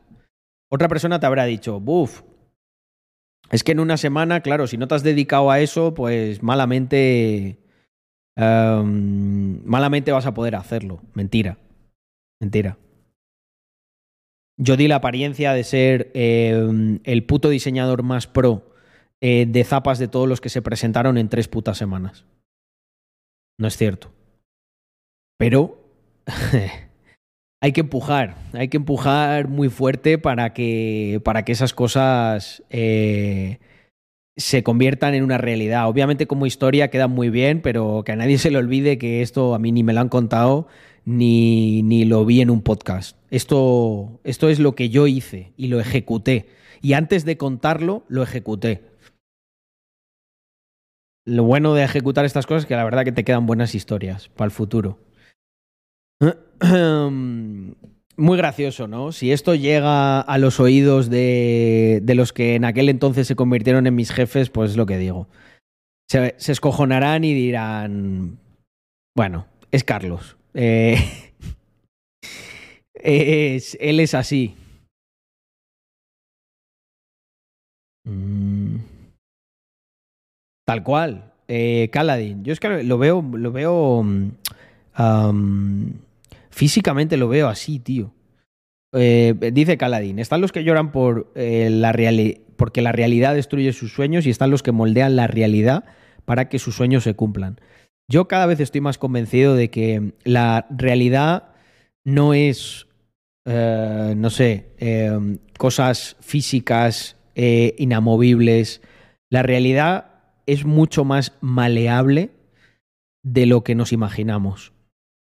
No de maleable en el sentido de que vas a ver cómo una farola se convierte en blandy blue, a no ser que te tomes unas setas o algo así, pero conceptualmente eh, las cosas no son tan rígidas como la mayoría de las personas se imagina.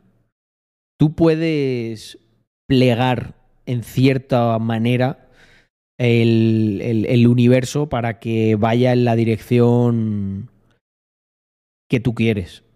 Lo que pasa es que no es, no, no es fácil, lógicamente.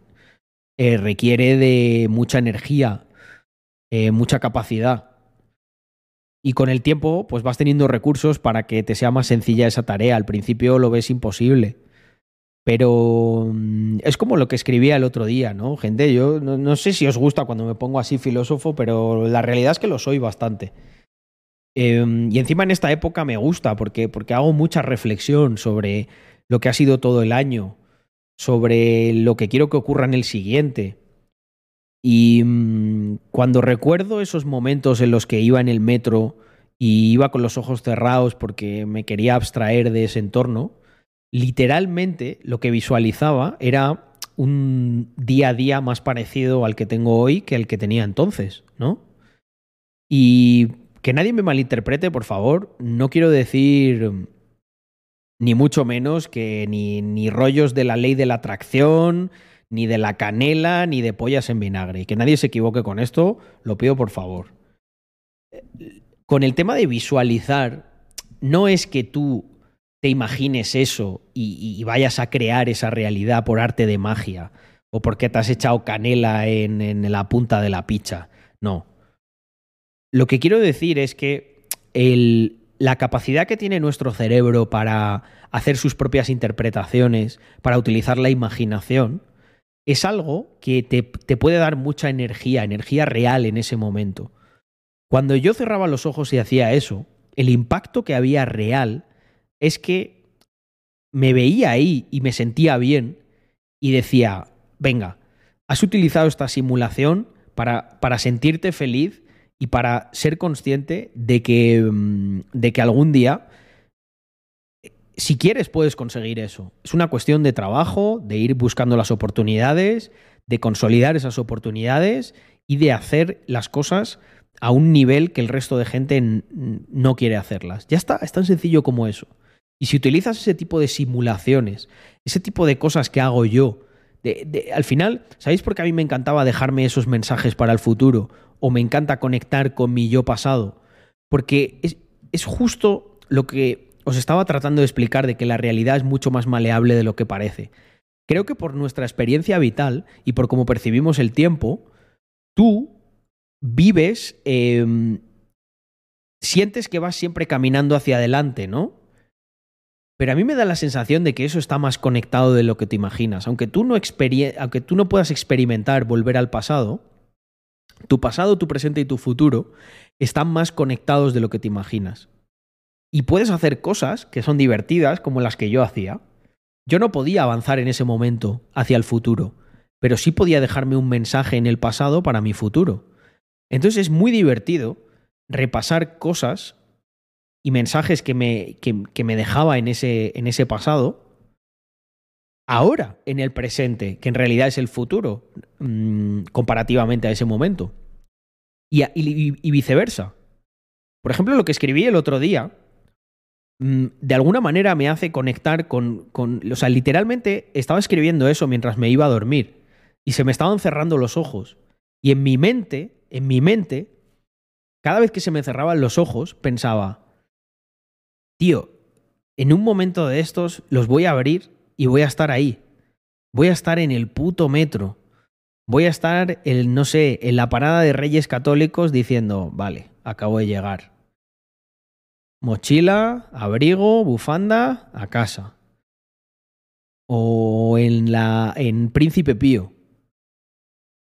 Y en ese estado en el que me estaba quedando dormido y ya se me estaba mezclando la realidad con la ensoñación, es como si a nivel de cuerpo, a nivel físico, fueras capaz de sentir exactamente la misma sensación de cuando estaba ahí. Pero sin embargo, lo que ocurría es que volvía a abrir los ojos y estaba aquí. Pero cuando hacía eso en aquel entonces y volvía a abrir los ojos, seguía allí. Pero, son, pero esa persona y yo somos exactamente la misma persona. Lo único que nos separa es la experiencia temporal del tiempo y lineal. Y la sensación de que tú no puedes volver allí, pero en el fondo no tienes que volver a ningún sitio. Es como si ese allí estuviese en el presente y tu futuro también está en el presente. Lo que pasa es que tú no eres capaz de experimentarlo. Y esto puede parecer pues como un poco ida de olla, pero a mí me ha brindado una gran fuerza mental. ¿Sabes? Por ejemplo, muchas veces pienso en que a lo mejor ya me está ocurriendo algo terrible en el futuro, pero ni siquiera estoy preocupado por ello, porque sé que con la actitud que tengo lo enfrentaré. A lo mejor me ocurre, a lo mejor no, pero es como si tú pudieras modificar de antemano tu futuro, igual que también lo puedes modificar negativamente. ¿Has visto esas personas que viven tan, tan, tan preocupadas por lo que les va a ocurrir que acaban destruyendo su vida en el presente? Ese es el poder al que me refiero.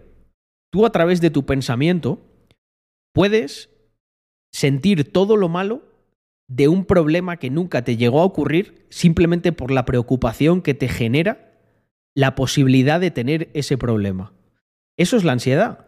La ansiedad es cuando no controlas eh, ese, ese pensamiento negativo, pero literalmente ese pensamiento negativo lo estás creando tú porque no se ha producido.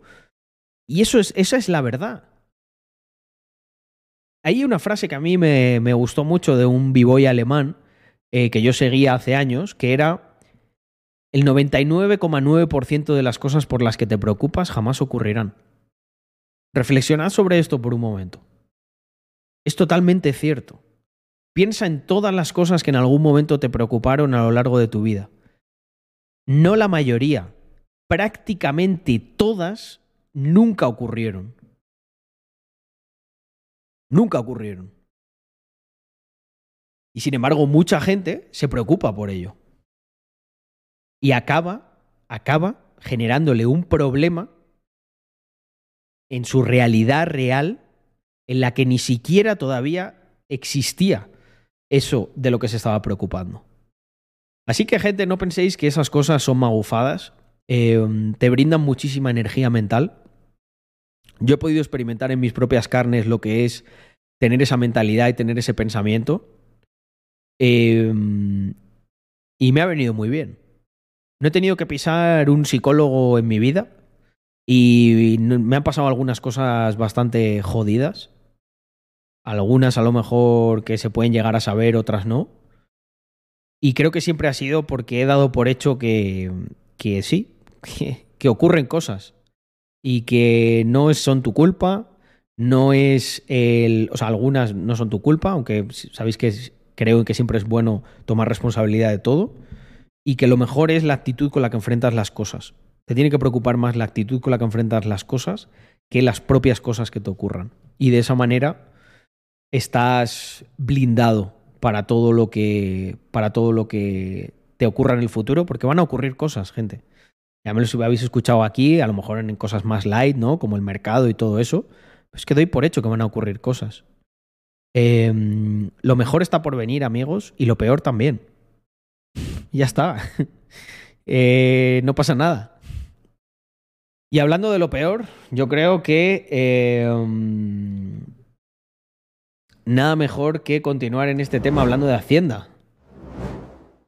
Hacienda lanzará una campaña para concienciar sobre el valor de pagar impuestos. No sabía yo que pagar impuestos podía redundar en algún valor. Yo pensaba que esto era más bien un destructor neto del valor. Mm. El gobierno pretende fomentar que con los impuestos es posible que el Estado asigne recursos a la construcción de colegios, hospitales y carreteras. Eh, que, vamos a ver. Me dices, oye, macho, estamos en los, no sé, los 70, los 80. Hostia, ahí había mucha construcción, ¿no? De, de infraestructura pública, colegios, hospitales, carreteras.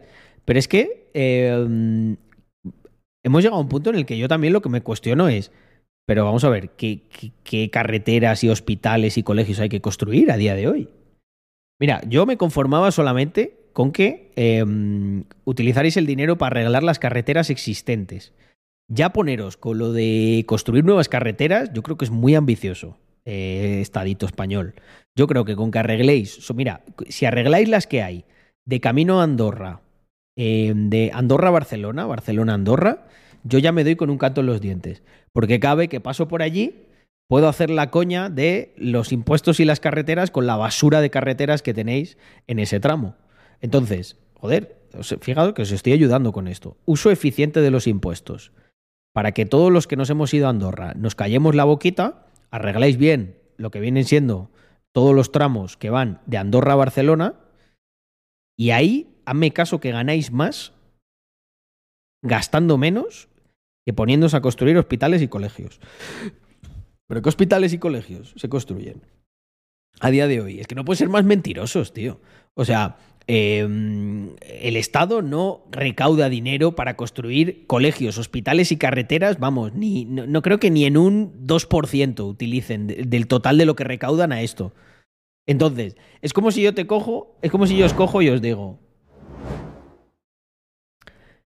Rax Mafia es una entidad caritativa.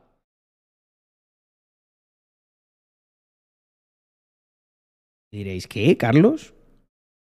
No, no, es que hemos donado a, mm, hemos donado a causas benéficas.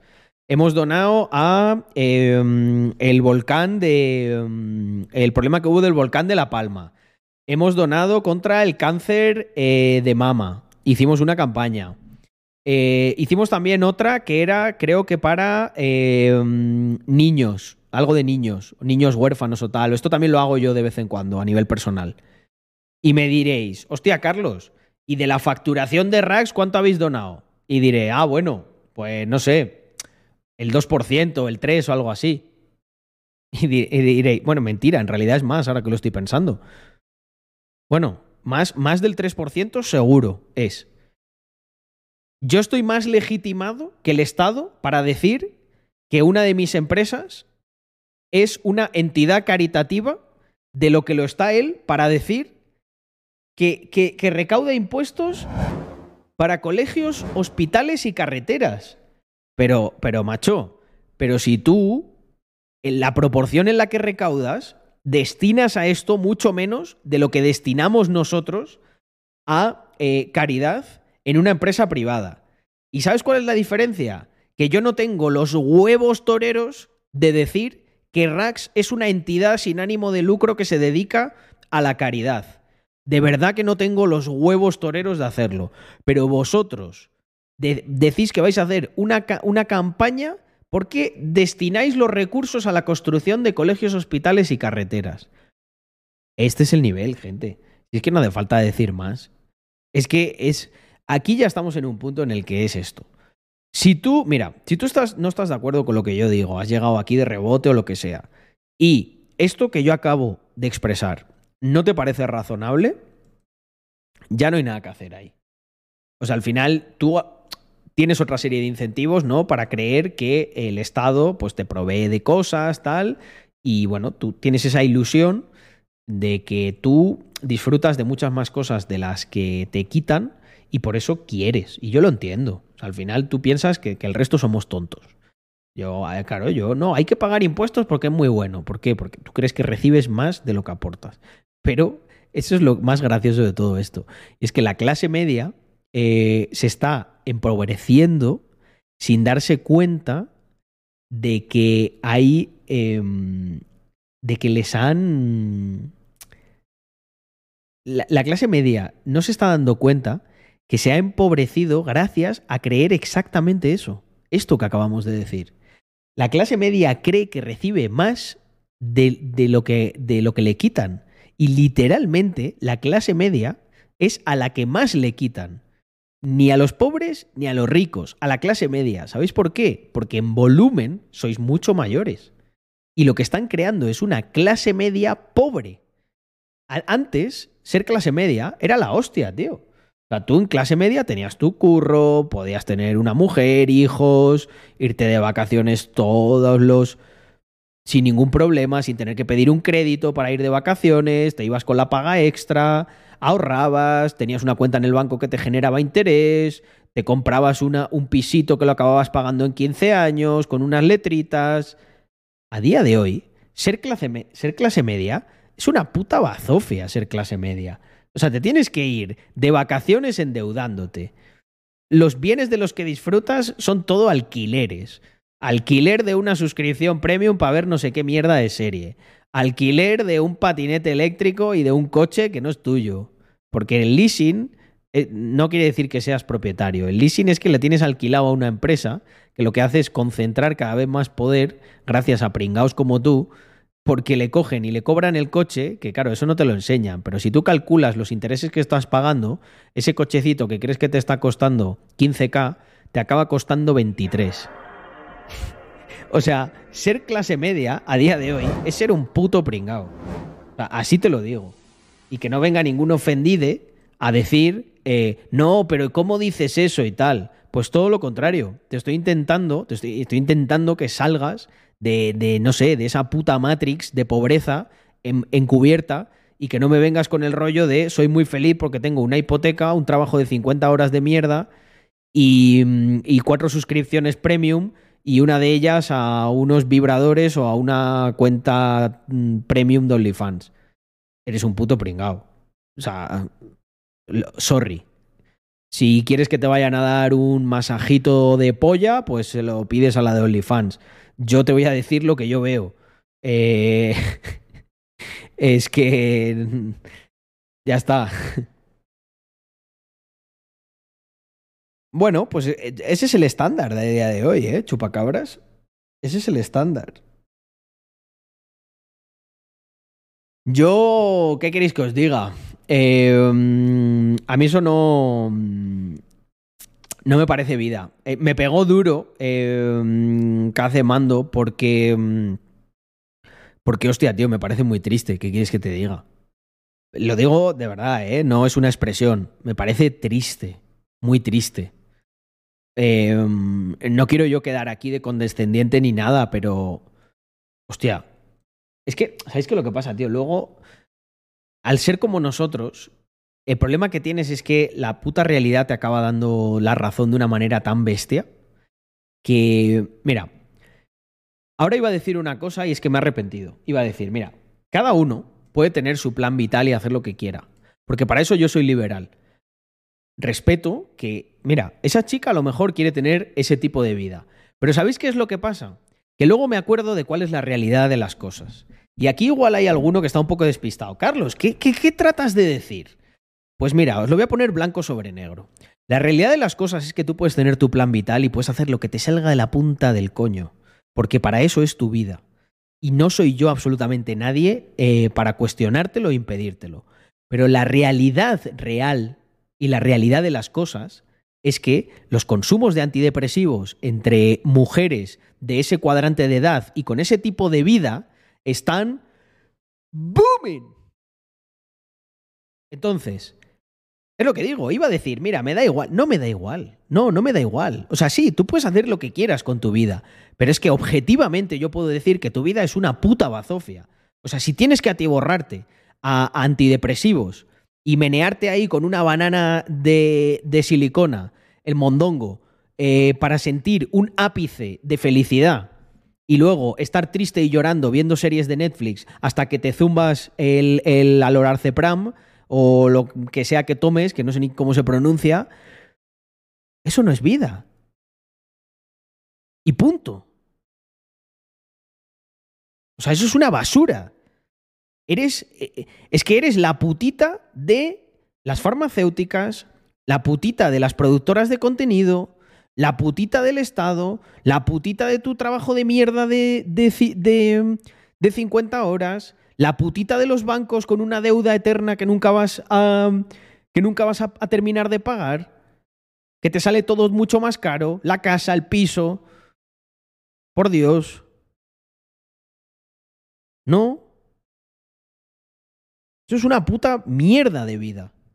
Y si hay alguien, eh, mira, es como si tú me dices, no, pero, tío, yo estoy enganchado a la heroína y cuando me pincho estoy de puta madre. Pues te diré, bueno, pues, pues, pues fantástico, campeón. Pues corre, pues pínchate. Pero ¿qué quieres que te diga? ¿Qué quieres que le recomiende yo a mi hijo? O sea, vosotros. Se me ha ocurrido un ejemplo muy bueno. Si esa vida es tan buena, si esa vida es tan buena, vosotros, vosotros os sentiríais orgullosos, recomendaríais a vuestra hija o hijo que esa sea su vida, os sentiríais realizados como padres si criáis a vuestros hijos para que tengan esa vida, para que sean ese tipo de esclavo. Hostia, macho, ahí sí que me pillas. Ahí sí que me, ahí, sí que me pillas con el pie cambiado. En la vida, si, si, si ese es el ideal de vida que yo promulgo en mi descendencia, yo me sentiría eh, un, un, miserable. Dice Pedro eh, Price, no se lo recomiendo ni a mi peor enemigo. Pues como, pues como para promover esos valores eh, en las personitas eh, que llevan tu legado y, y que probablemente con, con mucho amor quisiste traer a este mundo. Pues es así de sencillo. Si tú no le recomendarías esa vida ni a tu peor amigo, a, tu peor enemigo, es porque esa vida es una puta tortura. Otra cosa, gente, es que tú, bueno, la vives y no te das cuenta. Claro, pues esto es como, pues yo que sé, lo que le gusta el sadomasoquismo. Te dirán, no, no, pero a mí, a mí me gusta. Ya, bueno, pero es que una persona normal con eso sufre. Y luego esa le da una charla sobre género a los niños, efectivamente. Am, pues yo, em, y, y que conste que, em, que obviamente yo, dentro de lo que cabe, dentro de lo que cabe, lo que hago, una parte de ello no se puede considerar entretenimiento.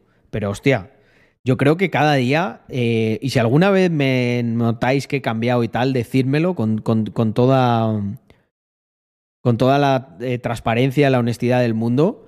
Yo creo que el contenido que yo hago es un poco de, vale, sí, pasa un buen rato, o libérate mentalmente del resto del día, pero quédate con algo que te haga reflexionar, quédate con algo que te pique un poco a que mañana seas, pues, algo mejor, quédate con algo que te abra la mente, que te, que te deje pensativo, que digas, hostia, pues hoy Carlos ha venido muy, muy filósofo y, hostia, me, he cuestionado esto. Que descubras, que, te, que, que, que fomente la, curios- la curiosidad de que digas, hostia, pues este tema yo nunca me, me lo había cuestionado y hoy, pues por lo que sea, Carlos ha hablado de él, voy a profundizar. Que, mm, que te animes, pues claro que sí, ¿por qué no? Que digas, hostia, eh, pienso que he tenido un día muy malo porque yo qué sé, porque he perdido el último metro y joder, y Carlos me ha contado una serie de problemas y de resoluciones que vaya tontería lo del metro y ya está, y te vas feliz y contento y contento que me quedo yo. Pero hay una línea, hay una línea muy delimitada entre eso Y entre, no sé, que viniera yo aquí a haceros masajes de polla y de coño, de no, tío, todo es maravilloso, tal, no. ¿Sabes? Yo soy muy creyente en, en, en el hecho de que mm, no hay cosas totalmente buenas ni totalmente malas. De lo malo, de lo malo muchas veces se aprende más que de lo bueno. Lo, lo bueno a veces puede ser todavía más dañino, porque te relajas, porque piensas que aquí no ha pasado nada, y eso es un problema. Y es lo bueno.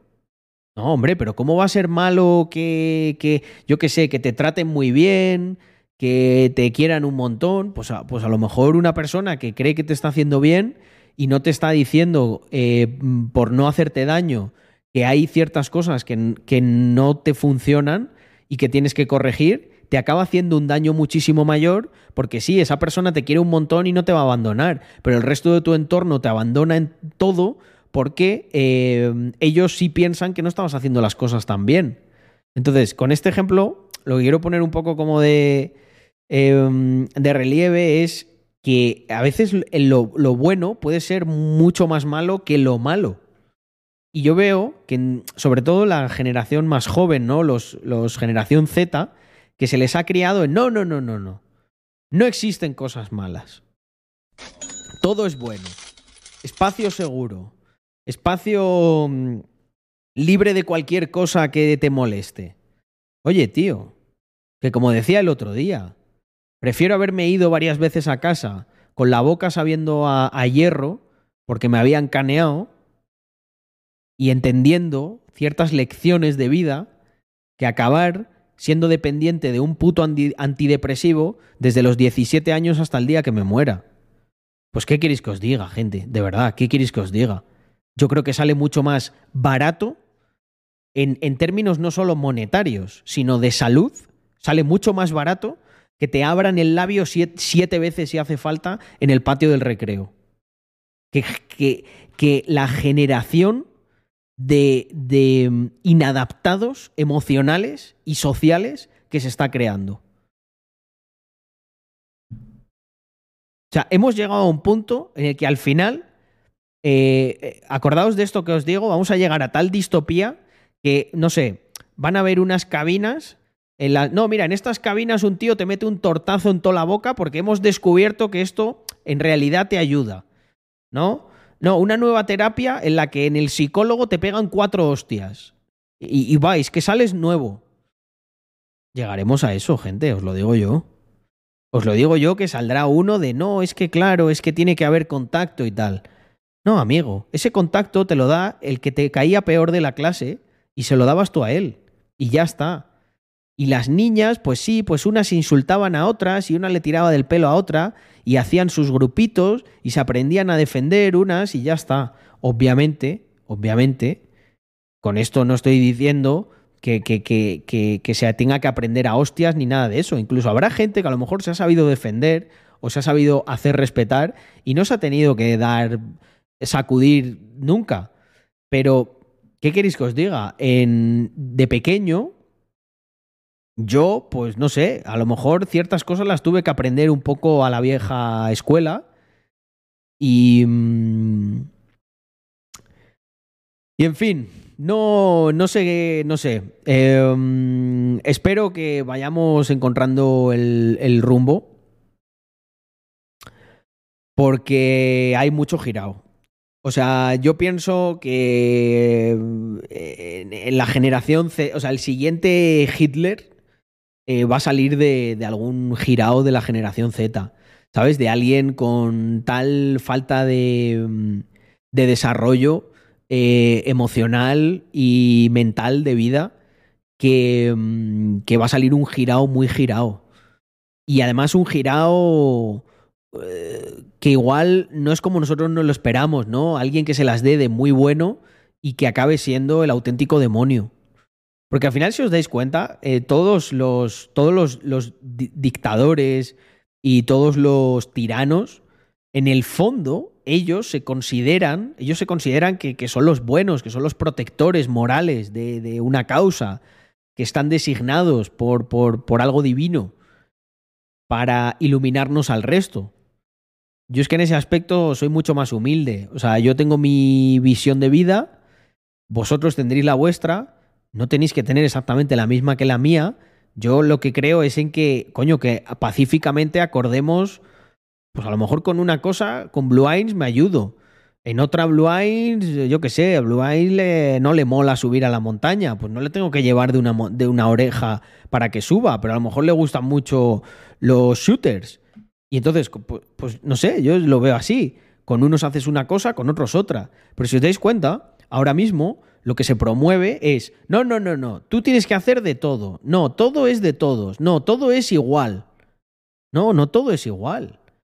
A Blue Eyes a lo mejor eso, le chupa un huevo subir a la montaña. Pues si él no quiere, pues no lo hace. ¿Sabes? Pues exactamente lo, lo mismo con el resto de cosas. En un colegio no es todo igual. Y no tiene que ser todo y no, y no hay uno por encima de otro. En un puto colegio habrá unos que corren más que otros, habrá otro que juega mejor al fútbol que otro, habrá otro que es mucho más listo y que sabe más de matemáticas que tú en, en cinco años, y habrá otro que tiene mucho carisma y don de gentes. Yo lo que creo es en que a cada una de esas personas hay que potenciar lo que se les hace bien, volviendo a eh, un poco lo que es la hipótesis eh, el, del mercado eficiente si tú permites al que más corre potenciar lo que se le da bien, es más eficiente que intentar convertir en buen corredor a uno que no se le da bien, por una cuestión de eh, rendimiento. Si yo tengo que dedicarme ocho meses a que uno entrene para que se haga eh, el test de Cooper, no me acuerdo cuánto eran los tiempos, en un minuto, em, Coño, ¿no será mejor que ese que no vale se dedique a otra cosa y, y, ese año entero lo dedique, por ejemplo, a las matemáticas que se le da bien? Y el que corre mucho y el que juega al fútbol, que se entrene y no haga el test de Cooper en menos de un minuto, lo haga en, en 48 segundos. Porque al final es mucho más eficiente. La productividad que van a agregar por separado con la especialización cada uno de esos individuos todo el excedente se puede intercambiar en el mercado.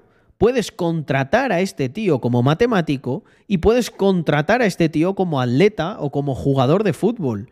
Y ambos por separado van a producir mucho más que lo que podrían producir si obligas a este a estudiar matemáticas durante un año también para que, eh, para que llegue al mismo nivel que el otro y el otro le tienes ahí corriendo para que haga el test de Cooper en menos de un minuto. Esta cosa, estas cosas que digo, gente, cuando las explico así, realmente suenan tan. suenan tan locas. O sea, ¿soy tan edgy diciendo esto? ¿Como yo me creo? ¿O simplemente estoy diciendo algo que, que, que, que es de cajón de madera de pino? O sea, no te estoy criticando de, no, la igualdad es una mierda porque sí, porque Irene Montero me cae mal. No, tío. Estoy criticando la igualdad desde un punto de vista lógico y en un contexto en el que no tiene sentido. En otras cosas, a lo mejor sí que tiene sentido que exista cierta igualdad. ¿Sabes? Pero, pero hay en cosas que, que forzar esa, igualdad sintética no, no tiene sentido, no es, no es lógico.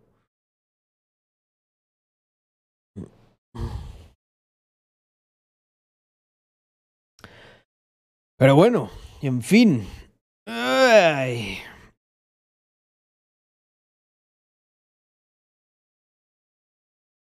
Oye, pues así como que no quiere la cosa, ya cerquita de la marca de las dos horas.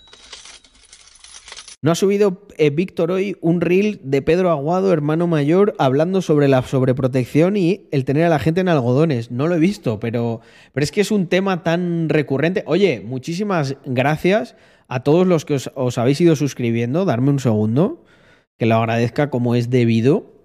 Em, que he estado hoy con mucha, mucha charla y no me he dado ni cuenta. Mira, de, ayer también, Sara PG, 10 meses en total, muchísimas gracias. A la queridísima representación femenina. Eh, que se suscribió también durante 7 meses ayer y no lo leí. Miguel, 10 mesecitos. ¿Quién más tenemos por aquí? Hombre, mi querido Natural Lau, don Fran. Buenas noches, Carlos. Vuelve la oveja descarriada. Me pregunto si tú has tenido bajones o pasos atrás porque yo he tenido una época descontrolada. Sí, siempre los hay. Eh, de hecho, yo creo que hay como que interiorizar que hay épocas. Eh, yo al final me veo a mí mismo como un mercado, ¿sabes? Hay épocas en las que está arriba y otras en las que está más abajo. Pero eso no quiere decir ya se ha acabado. Quiere decir que es una época en la que no estás haciendo all time high, pero no pasa nada. De hecho, en esas épocas hay que seguir trabajando para que se pueda dar en el futuro ese nuevo all time high. Pablo Arch, 22 mesesitos. Joder. Casi napa el cuerpo, ¿eh? Animador personal, muchísimas gracias por estos cuatro meses. Eh, él también me agradece, ¿no? Personalmente, el tiempo que dedico a la comunidad. Sabéis que es un placer, sabéis que esto es, entre esto y los coches deportivos, es mi cuota de psicólogo. Oye, yo no digo que esté mal ir al psicólogo, ni mucho menos, y creo que habrá gente que le ayude un montón. Lo que me da la sensación es que mm, hay ciertas cosas que se han tendido a sustituir por el psicólogo que no se deberían hacer. O sea, literalmente pienso que hay mucha gente que, mm, que, mm, que, no, que no lo necesita. El, hay muchas como hay muchos mecanismos naturales que te pueden mantener alejado. O por lo menos que vayas como con otro enfoque, no a intentar resolver problemas, sino a charlar, a, a que te den otro, otra perspectiva desde un plano más profesional. Eso me parece fenómeno. Señor Rager y Rodri, ambos con 10 mesecitos. Encantado de veros, especialmente a ti, señor Rager. Hacía tiempo que no te veía por aquí. Espero que esté todo fino. Eduardo Zaragoza, bienvenido a esta comunidad o bienvenido al, al apoyo directo, a la inversión a través de ese Prime, porque sé que los que os suscribís ya, ya pertenecíais a esta comunidad, la mayoría. Eh, Cecilio José, muchísimas gracias por esos cinco meses. Y hostia, Der Kaiser Hans, 28 meses. Dice otro mes capitalista, una pena perderme muchos directos. Segundo de bachillerato es durillo, pero se va sacando. Gracias, Carlos, por tu gran labor. Muchísimas gracias, Der Kaiser Hans, por, por la suscripción durante 28 meses. Y mientras haces segundo de bachillerato, que mm, probablemente no, no sobre el dinero y encima es una época dura y que sigas ahí dándole apoyo, pues agradezco un montón. Eh, lo sé, lo sé. Eh, segundo de bachillerato te meten un apretón bueno, la verdad. Me acuerdo de cuando en su día lo estudié. Y también sabes que es lo guay, que luego ya en un entorno más universitario tu mente vuela. Y, um, y es como una liberación, en cierta manera. Carlos FCR, 25 meses, tocayo. Muchísimas gracias. Eh, Ciberlakey. Ciber. Ciberalekey. No, hostia, es que es complicado pronunciar tu nombre. Puede tener como varias interpretaciones. Muchísimas gracias por holdear ese Prime ya con el segundo mes. Y Joan Raiko, ocho mesesitos. También un Joan Raico lleva, lleva tiempo en esta comunidad. Muchísimas gracias por ese apoyo. Se agradece un montón. Yo creo que estamos ya ahí a nada, ¿no? De las 300 o superando. Uh... A ver, que no veo. 200, 299 creo que hay. Bueno, me alegra mucho que estéis disfrutando los streamings. Eh, yo ya me estoy poniendo las pilas, ya habéis visto. Quería hacer, pensé en hacer un reto de intentar hacer 365 streams este año. Eh, pero, uff. Va a ser igual complejo. Bueno, este, no, de momento no he faltado ninguno, ¿no? Desde. No, el día 1 y el día 2 no hice, creo. El día 1 no hice. Pero estaría guay, ¿eh? Como en plan poder presumir de no fallé ni un, ni un solo día. Como reto personal.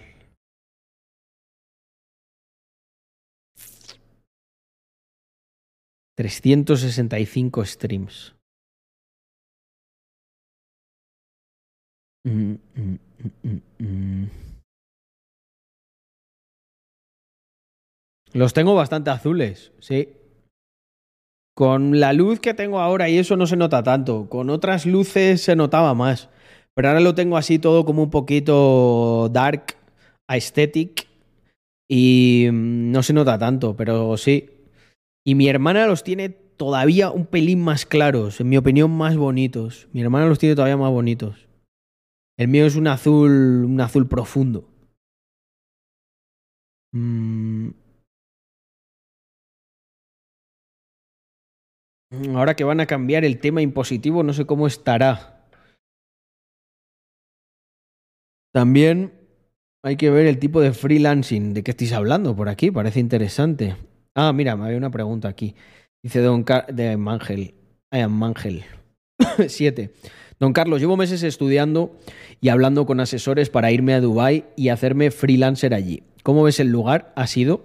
Pues no tengo el gusto yo. eh, no tengo el gusto yo de, haber pasado todavía por, por Dubai.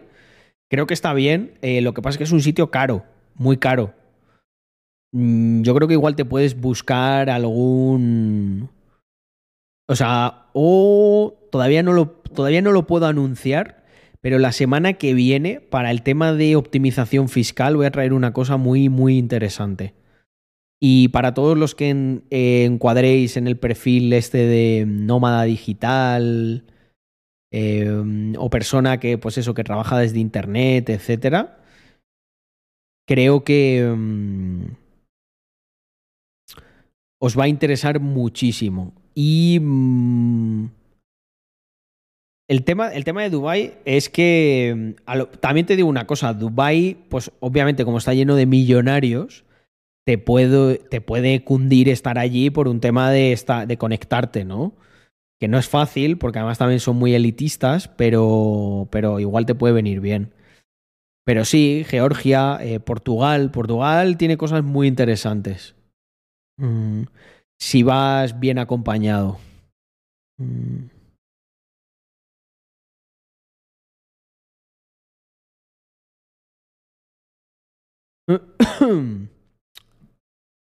Carlos comparte la playlist que hoy está muy top. Pues mira, esta, le doy directamente a compartir aquí, copiar enlace. Esta es la de últimas favoritas. Que la voy actualizando y hay, hay cosas chulas. Sí, está muy guay. Hoy creo que la tengo, lo tengo un poco más alto. Otros días la tengo más baja.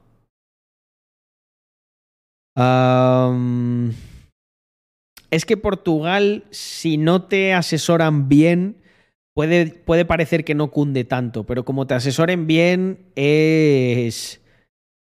Es bastante top. Es que puedes llegar literal a pagar el cero.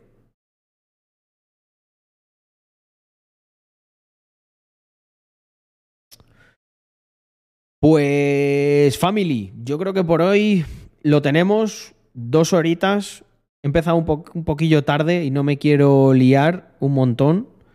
Eh, bueno, antes de irme, contestando a Julio Stockton, sí que sigo haciendo los, los. Lo que tú te refieres es los Capital and Beers.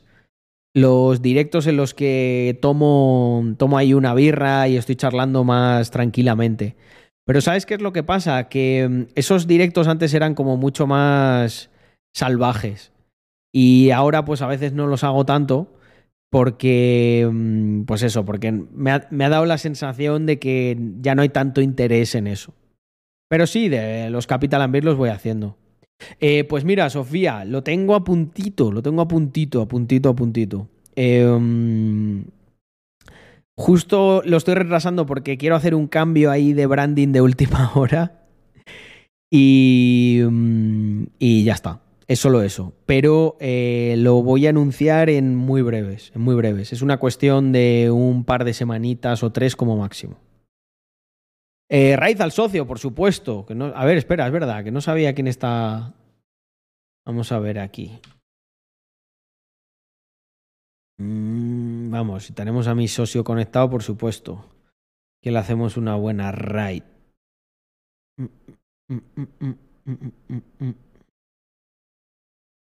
Vale, ahí está el tío.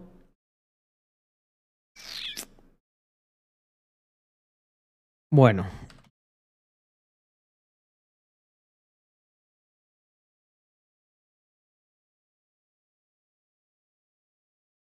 A ver, comando raid.